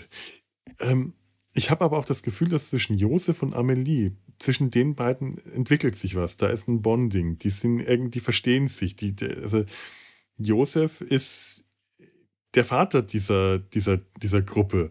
Ja. Äh, der fühlt sich auch so ein bisschen wie der Vater, in diese Vaterrolle. Der möchte ja auch den, den Laden führen. Der möchte den Laden führen. Der ist eigentlich an der an der Rolle interessiert, die, die, die Felix innehat. Der Familienvater, der den Laden leitet, der die Frau hat, der sich um alles kümmert äh, und, das, äh, und, und so wunderschöne Augen Das ist die Stelle mit der Schürze, wo er diese mhm. rosa Schürze, das ist so toll. Und dann Julius ihm sagt, ach, du hast so wunderschöne, die Farbe der Schürze bringt eine wunderschöne Rehbraun zur äh, Augen zur Geltung, ihm dann so eine Rose in so eine Blume in die Schürze steckt und sagt, ach, Mana müsste man sein und dann wieder schnell davon tänzelt, weil Josef mit dem großen Messer schon ankommt.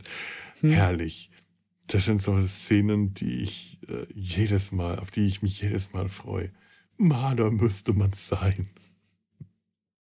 Ja, und ähm, noch ja, so toll. Am Anfang improvisieren sie ja auch noch, mhm. noch sehr. Da hat man ja diesen selbstgebauten Weihnachtsbaum, der aus so einem mhm. Ast besteht, wo so Blätter rangesteckt sind. Der sah ja schon sehr scharf aus, ja. Ich glaube, das war dann, ein Bambus äh, oder ein Bambus, oder sowas. Ja. Ganz komisches und, Ding. Und bis sie dann merken, nee, das reicht nicht. Also wenn, dann machen wir jetzt richtig bombastisch und dann klauen sie ja den Weihnachtsbaum vom Gouverneur und, und fahren ja ein, ein Riesenfestmahl mhm. auf, was sie dann auch servieren und dekorieren alles wunderbar in, im Innenhof. Mhm. Also da legen sie Allein sich ja richtig ins Humph Zeug. Humphrey Bogart die Worte sprechen hören, hier wohnt der Weihnachtsmann. This mhm. way to Christmas. Ich mir, das, das, das in welchem Film durfte Humphrey Bogart sowas schon mal sagen? Hier wohnt der, allein hier wohnt der Weihnachtsmann. Das ist die Präsentation, das ist so die Aufforderung, so äh, bitte zu Tisch, wir haben gedeckt, das Essen ist fertig. Dann sagt er nicht, bitte hier entlang, im, im Englischen this way to Christmas. Das ist so ein bisschen die Einladung zum, äh, also die, diese Feier wird im Hof gemacht. Aber am Deutschen, dieser Satz, hier wohnt der Weihnachtsmann, das hat was weihnachtlich Magisches für mich. Das ist so die Vorstellung, ah, ja, da wohnt wirklich der Weihnachtsmann oder das Christkind.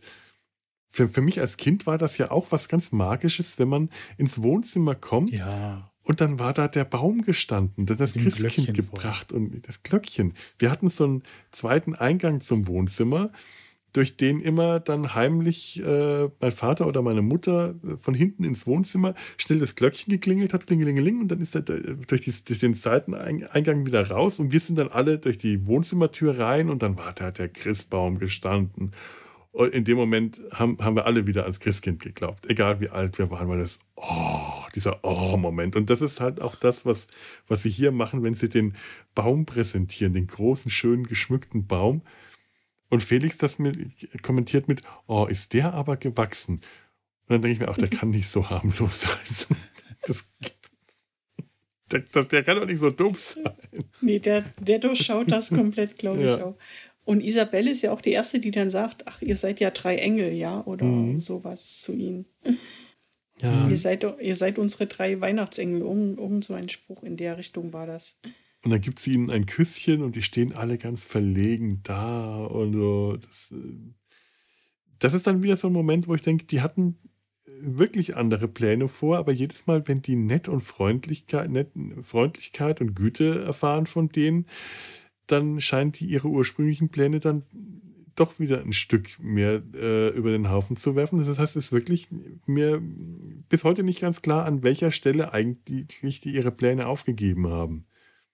Ob es Ja. schon am Anfang oder erst gegen Ende war. Und als dann Vetter André ankommt und die merken, ach, den können wir umbringen, der ist unsympathisch, den mögen wir gar nicht. Das ist natürlich auch so ein Moment. Ach ja, gut, den, den kann man jetzt mal um die Ecke bringen. Damit das Aber Leben er- etwas Spaß macht. ja. Er bringt sich ja selbst um die Ecke, ja, weil er, er nimmt ja Adolf weg Hm. von, von Adolf. Albert, ja, von Albert. Allein, dass die Schlange Adolf heißt, das Ja. ist so schön. Und sie, sie sagen ihm ja noch, da ist eine Schlange drin, aber er denkt ja die ganze Zeit, sie haben ja da das Kästchen aus dem Laden geklaut. Also, Mhm.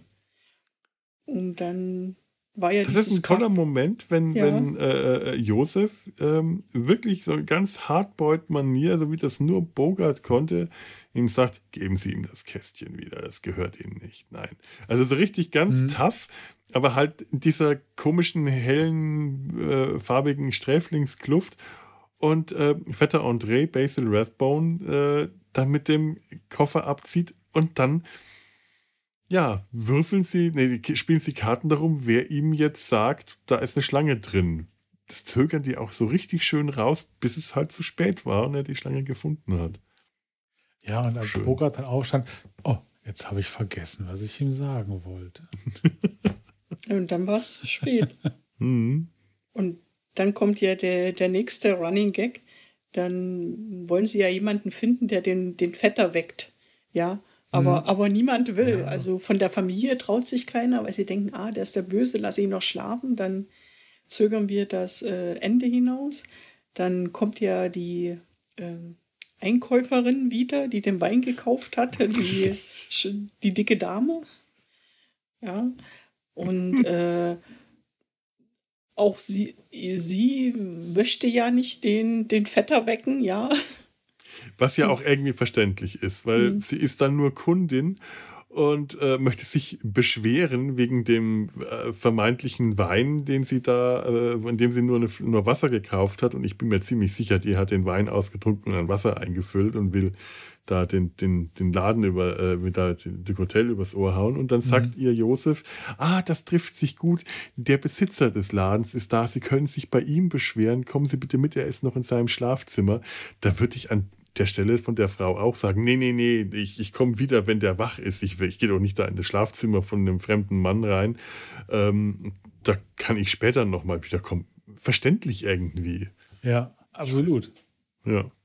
Und wie Sie sagen, äh, wenn man eine Leiche verschwinden lassen will, dann stolpert jeder über sie drüber, aber wenn man will, dass sie gefunden wird, die Leiche, dann will sie keiner sehen. ja. Ich finde ja auch den, äh, den, den, den Cousin, den, den äh, Paul, ist auch so eine Paul. schöne Figur.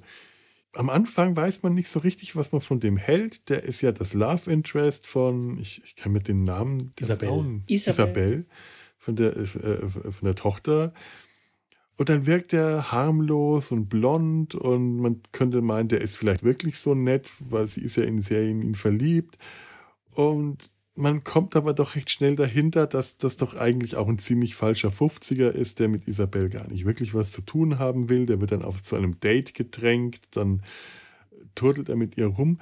Und als dann später sein Onkel tot ist, dann kommt ziemlich schnell heraus, was für ein Arschloch das ist. Der äh, unterschlägt dann das gefälschte Testament, das ihn und Felix als halbe halbe Erben einsetzt und sagt dann auch, nö, ich habe ja nichts gegen die Hotels, ich habe nichts gegen Felix, solange die Bücher stimmen. Wenn die Inventur nicht stimmt, dann fliegt er raus.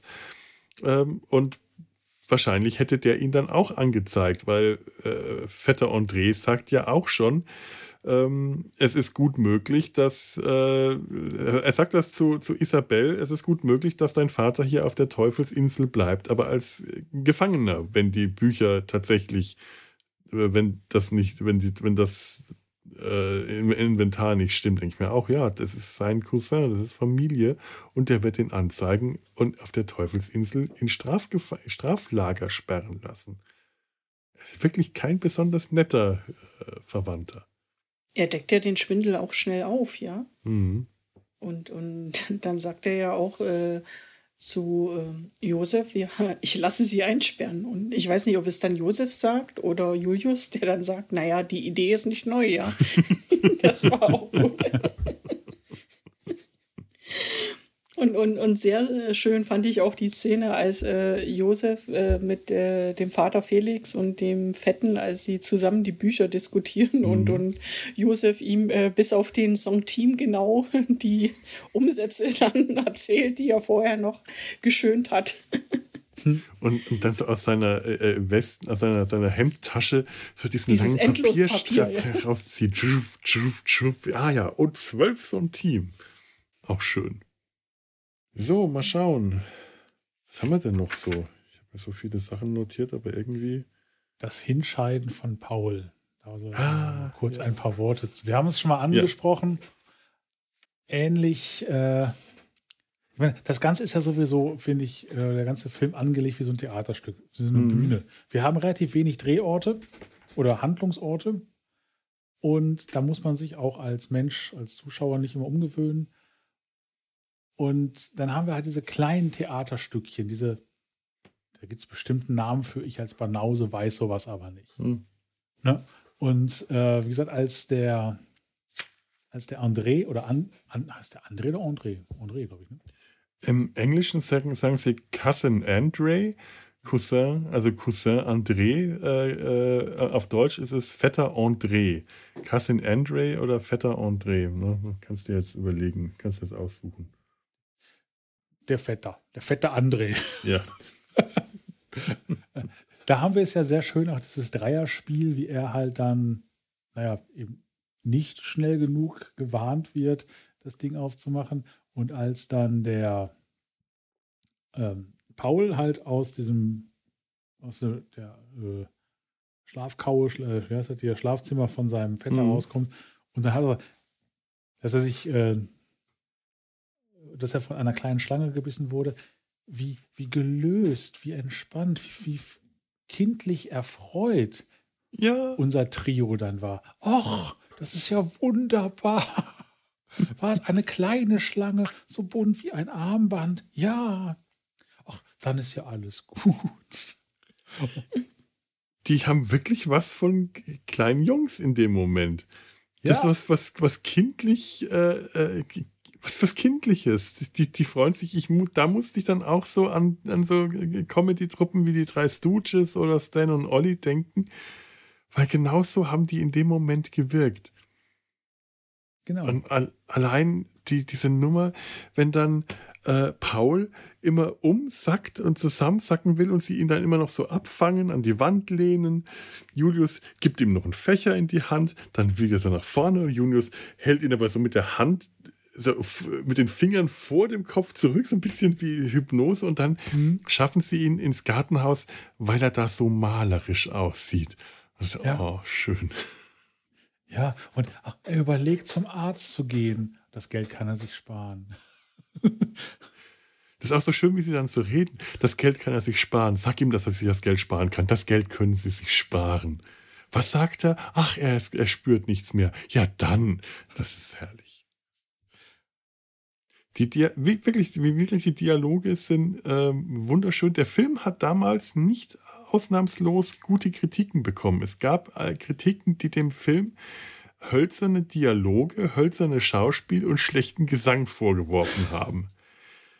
Ja gut, ich meine, wenn die drei äh, Strafgefangenen da, wenn die drei Kerle ein Weihnachtslied singen, das ist nicht schön, aber das soll es ja auch nicht sein. Das sind keine Sänger. Das Hätten sie Frank Sinatra da reinsetzen müssen, ne? Ja, Gott, ja, der wäre auch äh, interessant in der Rolle gewesen, in der Bogart-Rolle. Die kriminelle Nähe hätte er auf jeden Fall gut spielen können. sagt man. sagt man, sagt man. Was ist mir noch aufgefallen? Bogart trug Toupet. Aber das ist, glaube ich, eine alte Geschichte. Er ist einer der großen Toupet-Träger. Mir ist das nur neulich aufgefallen. Ich habe mal eine, ich hab eine Doku gesehen, wo man ihn auf seinem Segelschiff gesehen hat. Da dachte ich mir, das sieht ja doch irgendwie anders aus. Und dann ist mir, ach nee, der hat ja sonst immer so dichtes, für sein Alter ungewöhnlich dichtes Bürstenhaar auch, auch gut frisiert, die drei. Ich habe es am Anfang schon gemerkt. Dieser, dieser gut frisierte Bürstenschnitt, mhm. rasiert, wie es halt so Strafgefangenen auf der Teufelsinsel so tun. Und da ist es mir dann auch wieder mal aufgefallen, Bogart war Toupet-Träger. Ich möchte ihn da jetzt auch nicht vorführen oder dissen, aber mir ist es ähm, wieder mal aufgefallen. Nein, aber er war quasi damit äh, auf dem direkten Sprung in die Sternenflotte. Also von daher alles richtig gemacht. Ja, bitte, ne? Humphrey Bogart, äh, William Shatner.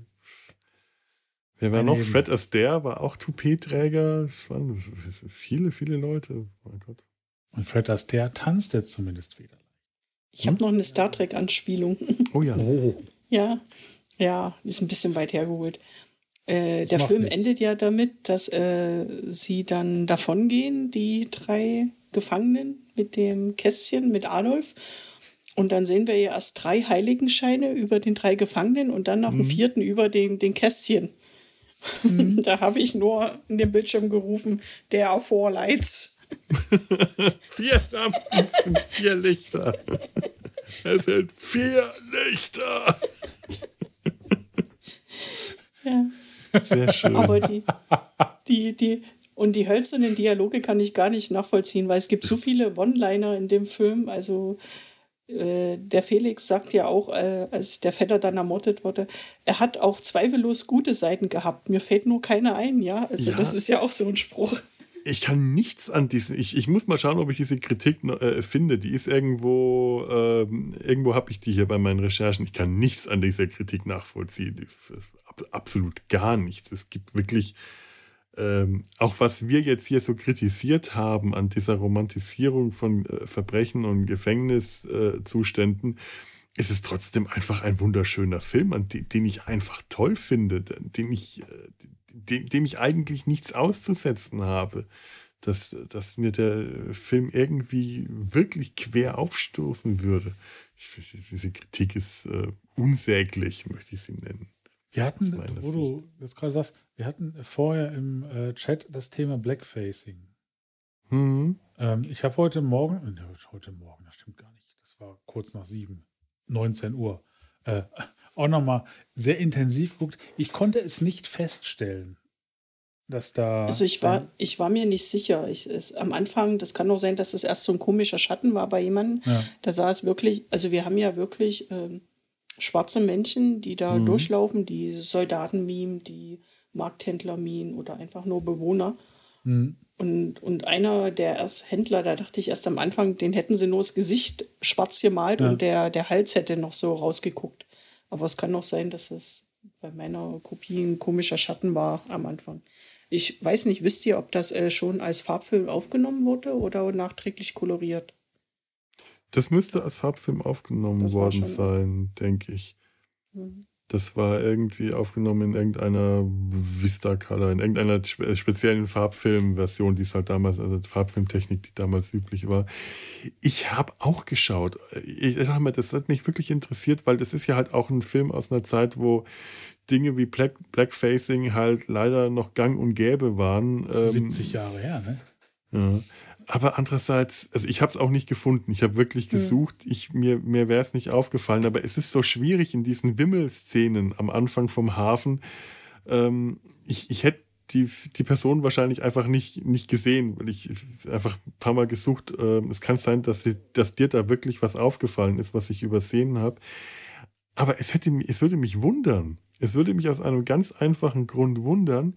Das sind ja alle Statisten, die da am Anfang rumlaufen. Kaum äh, eigentlich alle Statistenrollen.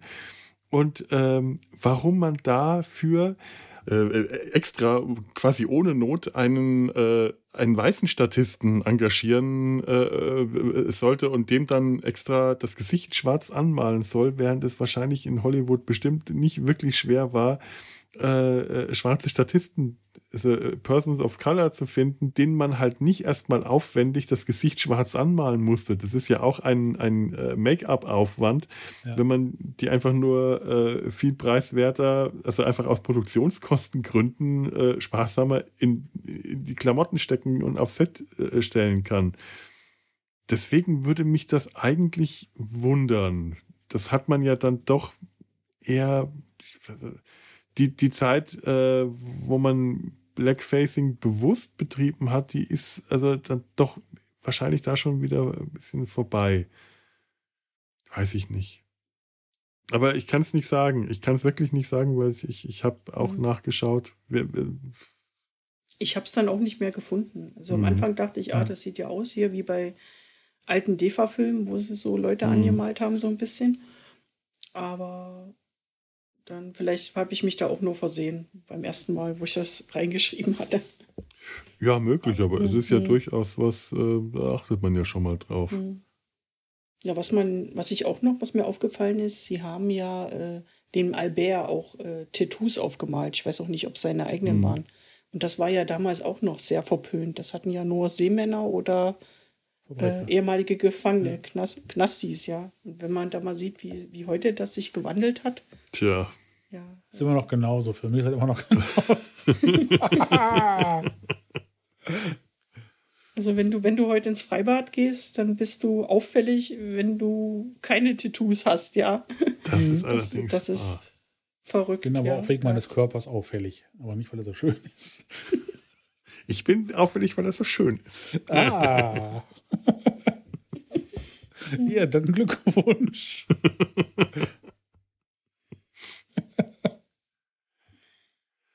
ja, ich glaube, ich bin auch mit meinen Notizen ziemlich durch, zumindest nach dem, was ich entziffern kann.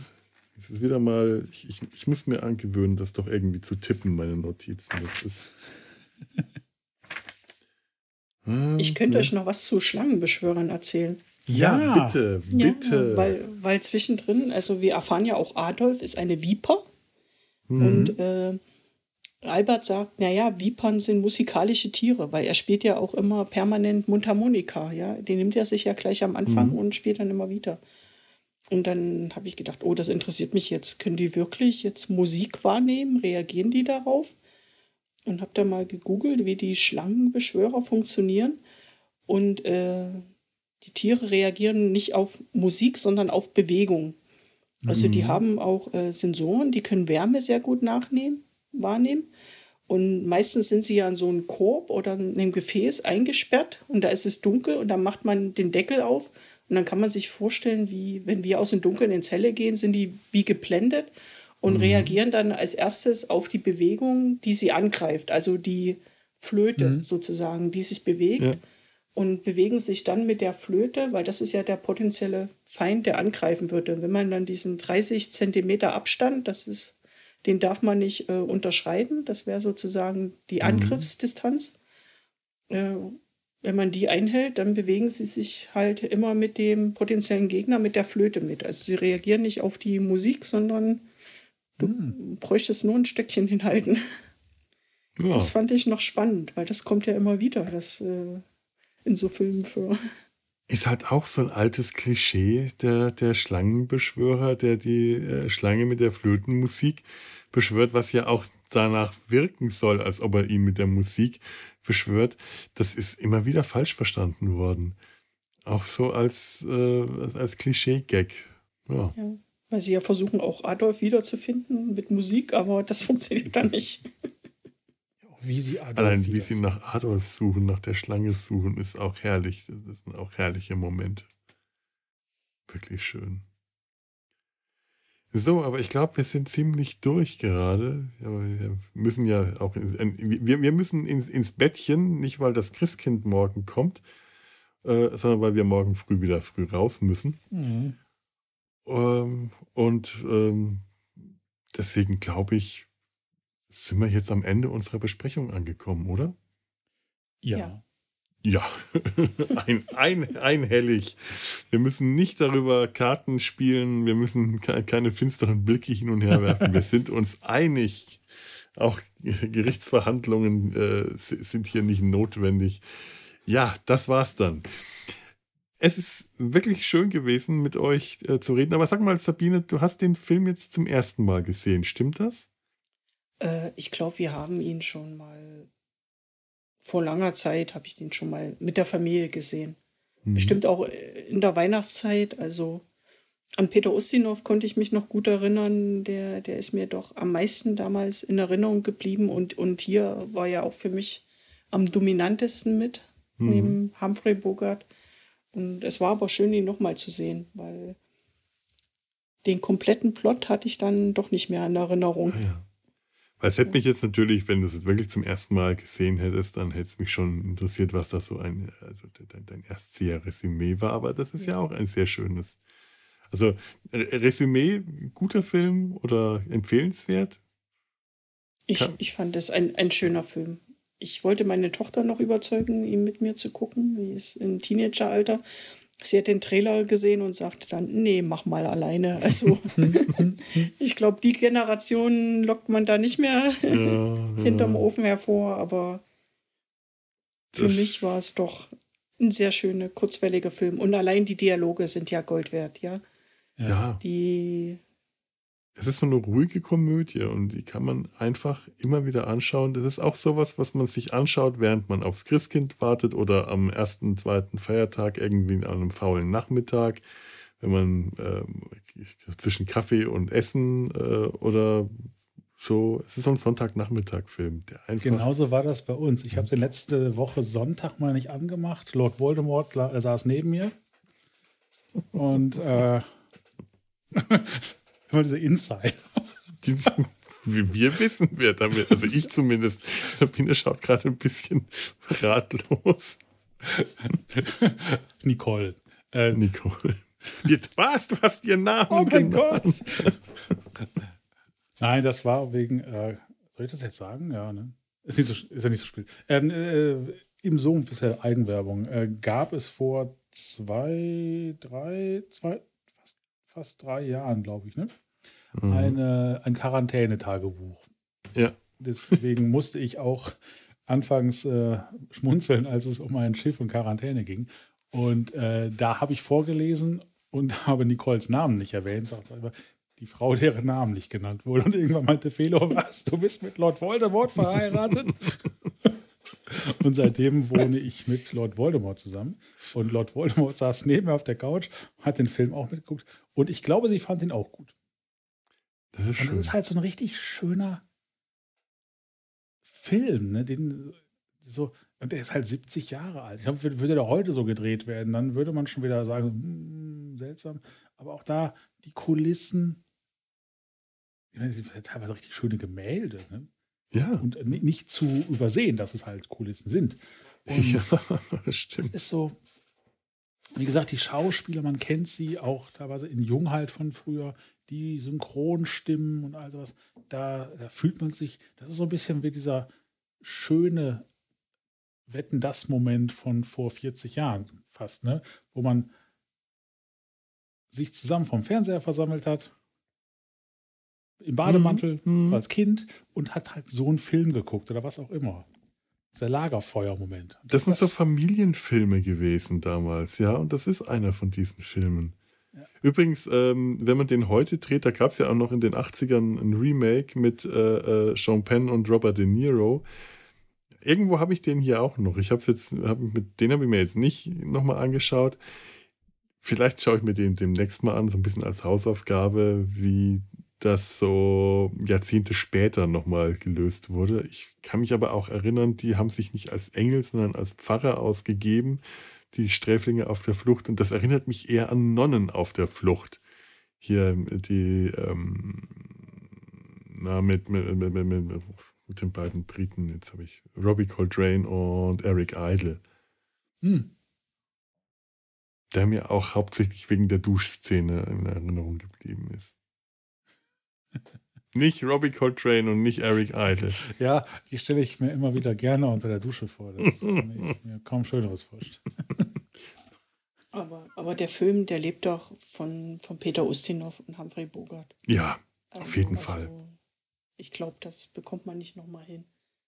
Nee, ich, das ist, ich, ich, ich weiß auch, diese, diese, das Remake ähm, ist ein ganz anderes Setting. Das ist nicht die Teufelsinsel, das ist an der kanadischen Grenze und ja. diese beiden Sträflinge versuchen über die Grenze zu kommen. Ähm, das ist ein ganz, ganz anderes Setting, eine ganz andere Stimmung. Und natürlich hat man mit äh, Schauspielern wie Robert De Niro und Sean Penn auch schon zwei echte Größen damals gehabt, die das auch wahrscheinlich sehr gut tragen konnten, was sie da produziert haben. Es ist lange her, dass ich den gesehen habe und ich kann mich auch ganz gut ich kann mich nicht gut daran erinnern, aber ich kann mich daran erinnern, dass er einen Eindruck bei mir hinterlassen hat. Ich müsste mir den mal wieder anschauen, aber es hat eine komplett andere Stimmung, eine komplett andere Geschichte. Und ehrlich gesagt, ob der außer dem Titel tatsächlich irgendwas mit diesem Film gemeinsam hat, dass er halt den gleichen Titel nochmal haben, wir sind keine Engel, weiß ich tatsächlich jetzt nicht zu sagen. Ähm, vielleicht schaue ich da die nächsten Tage mal, ob ich den irgendwo in den Untiefen meiner Videothek noch, noch, noch finden kann oder ob der nur in einem der alten Koffer und Kisten ist, wo meine Videokassetten noch liegen, dann, dann habe ich Pech gehabt, da komme ich nicht ran. Hm. Na gut, ich glaube, das ist auch jetzt, äh, jetzt haben wir auch noch unsere Resümees gezogen. Es ist gut, gut, dass wir keine Noten geben. Das äh, ist neulich mal wieder irgendwo in diese Situation geraten, wo ich beinahe hätte Noten vergeben müssen. Weiß auch nicht warum. Nein. Noten gibt es hier keine. Es ist kein, kein Schulreferat. Ich bedanke mich bei euch beiden, dass ihr euch mit mir den Film angeschaut habt oder beziehungsweise mit euren diversen Familien und mit mir den besprochen habt. Ich bedanke mich bei euch, lieben Zuhörer da draußen. Ich bedanke mich bei Tanja für die schöne Postkarte. Jetzt ich es schon wieder vergessen. Tanja hat uns eine ähm, schicke Postkarte mit einem U-Boot drauf geschickt. Lieber Felo, herzliche Grüße aus Wilhelmshaven, wo ich im Marinemuseum unter Deck ging. Es ist nicht rosa, aber ich hörte noch einmal unsere Besprechung und sende dir diese Karte von der U10. Liebe Grüße, alles Liebe, Tanja. Das war unsere Besprechung ähm, zum rosa U-Boot äh, zu Operation Petticoat, die wir Anfang des Jahres hatten total schöner Film und möglicherweise ist er auch noch in der Arte-Mediathek zu finden. Da war er nämlich neulich. Auch einer dieser, einfach dieser schönen lief, Filme. Lief auch neulich im ZDF Neo, meine ich. Da habe ich ihn nämlich. Oder ZDF Neo? Ja, kann auch sein, dass es ZDF Neo war. In irgendeiner Mediathek war er, in einer öffentlich-rechtlichen, da, da konnte man den sehen. Aber ich habe den ja eh hier auf DVD. Da hab ich, kann ich dann immer die ähm, Director's Cut, die Original- Version anschauen, die so ein paar Szenen mehr noch hat. Und dieses U-Boot, gerade gesehen, schick. Hat auch ein bisschen was Weihnachtliches mit dieser Lichterkette. Da drauf. Irgendwie. Ja. U-Boot mit Lichterkette. Wie an Weihnachten. So, liebe Tanja, vielen, vielen lieben Dank.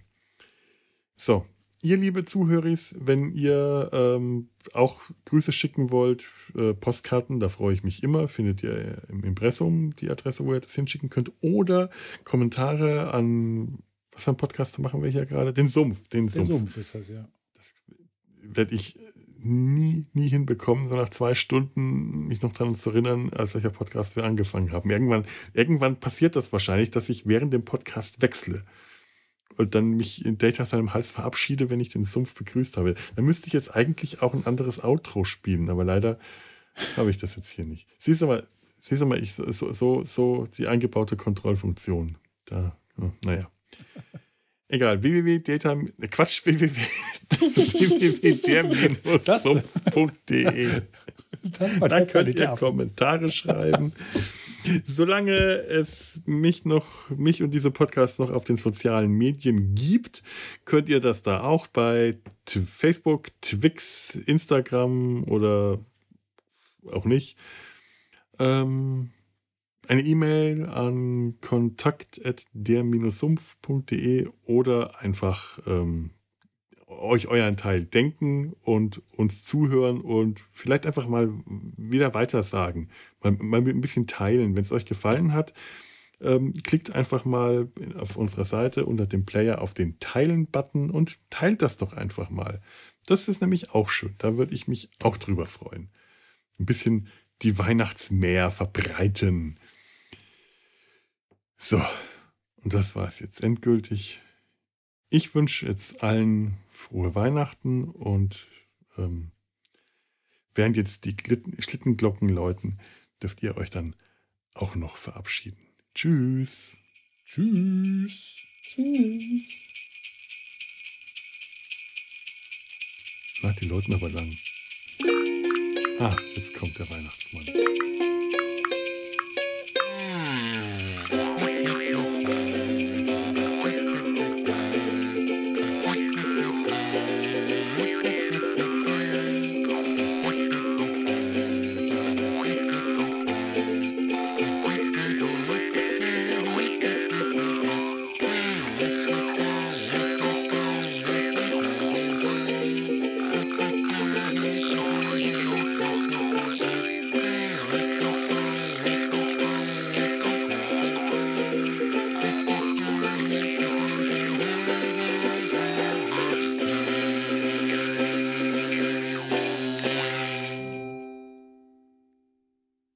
Der Ringelbär. Das ist eines unserer Familiens Lieblingslieder an Weihnachten.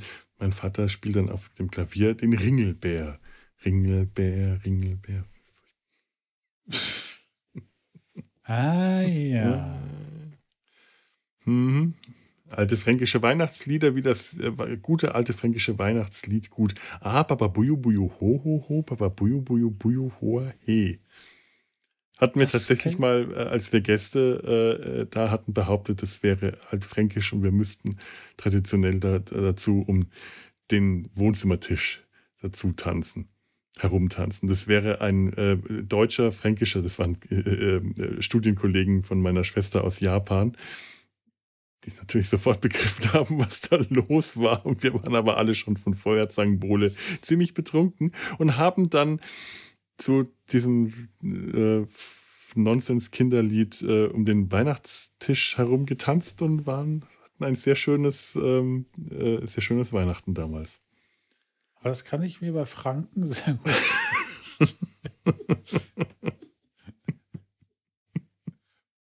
Habt ihr auch irgendwelche Weihnachtsgeschichten gerade noch?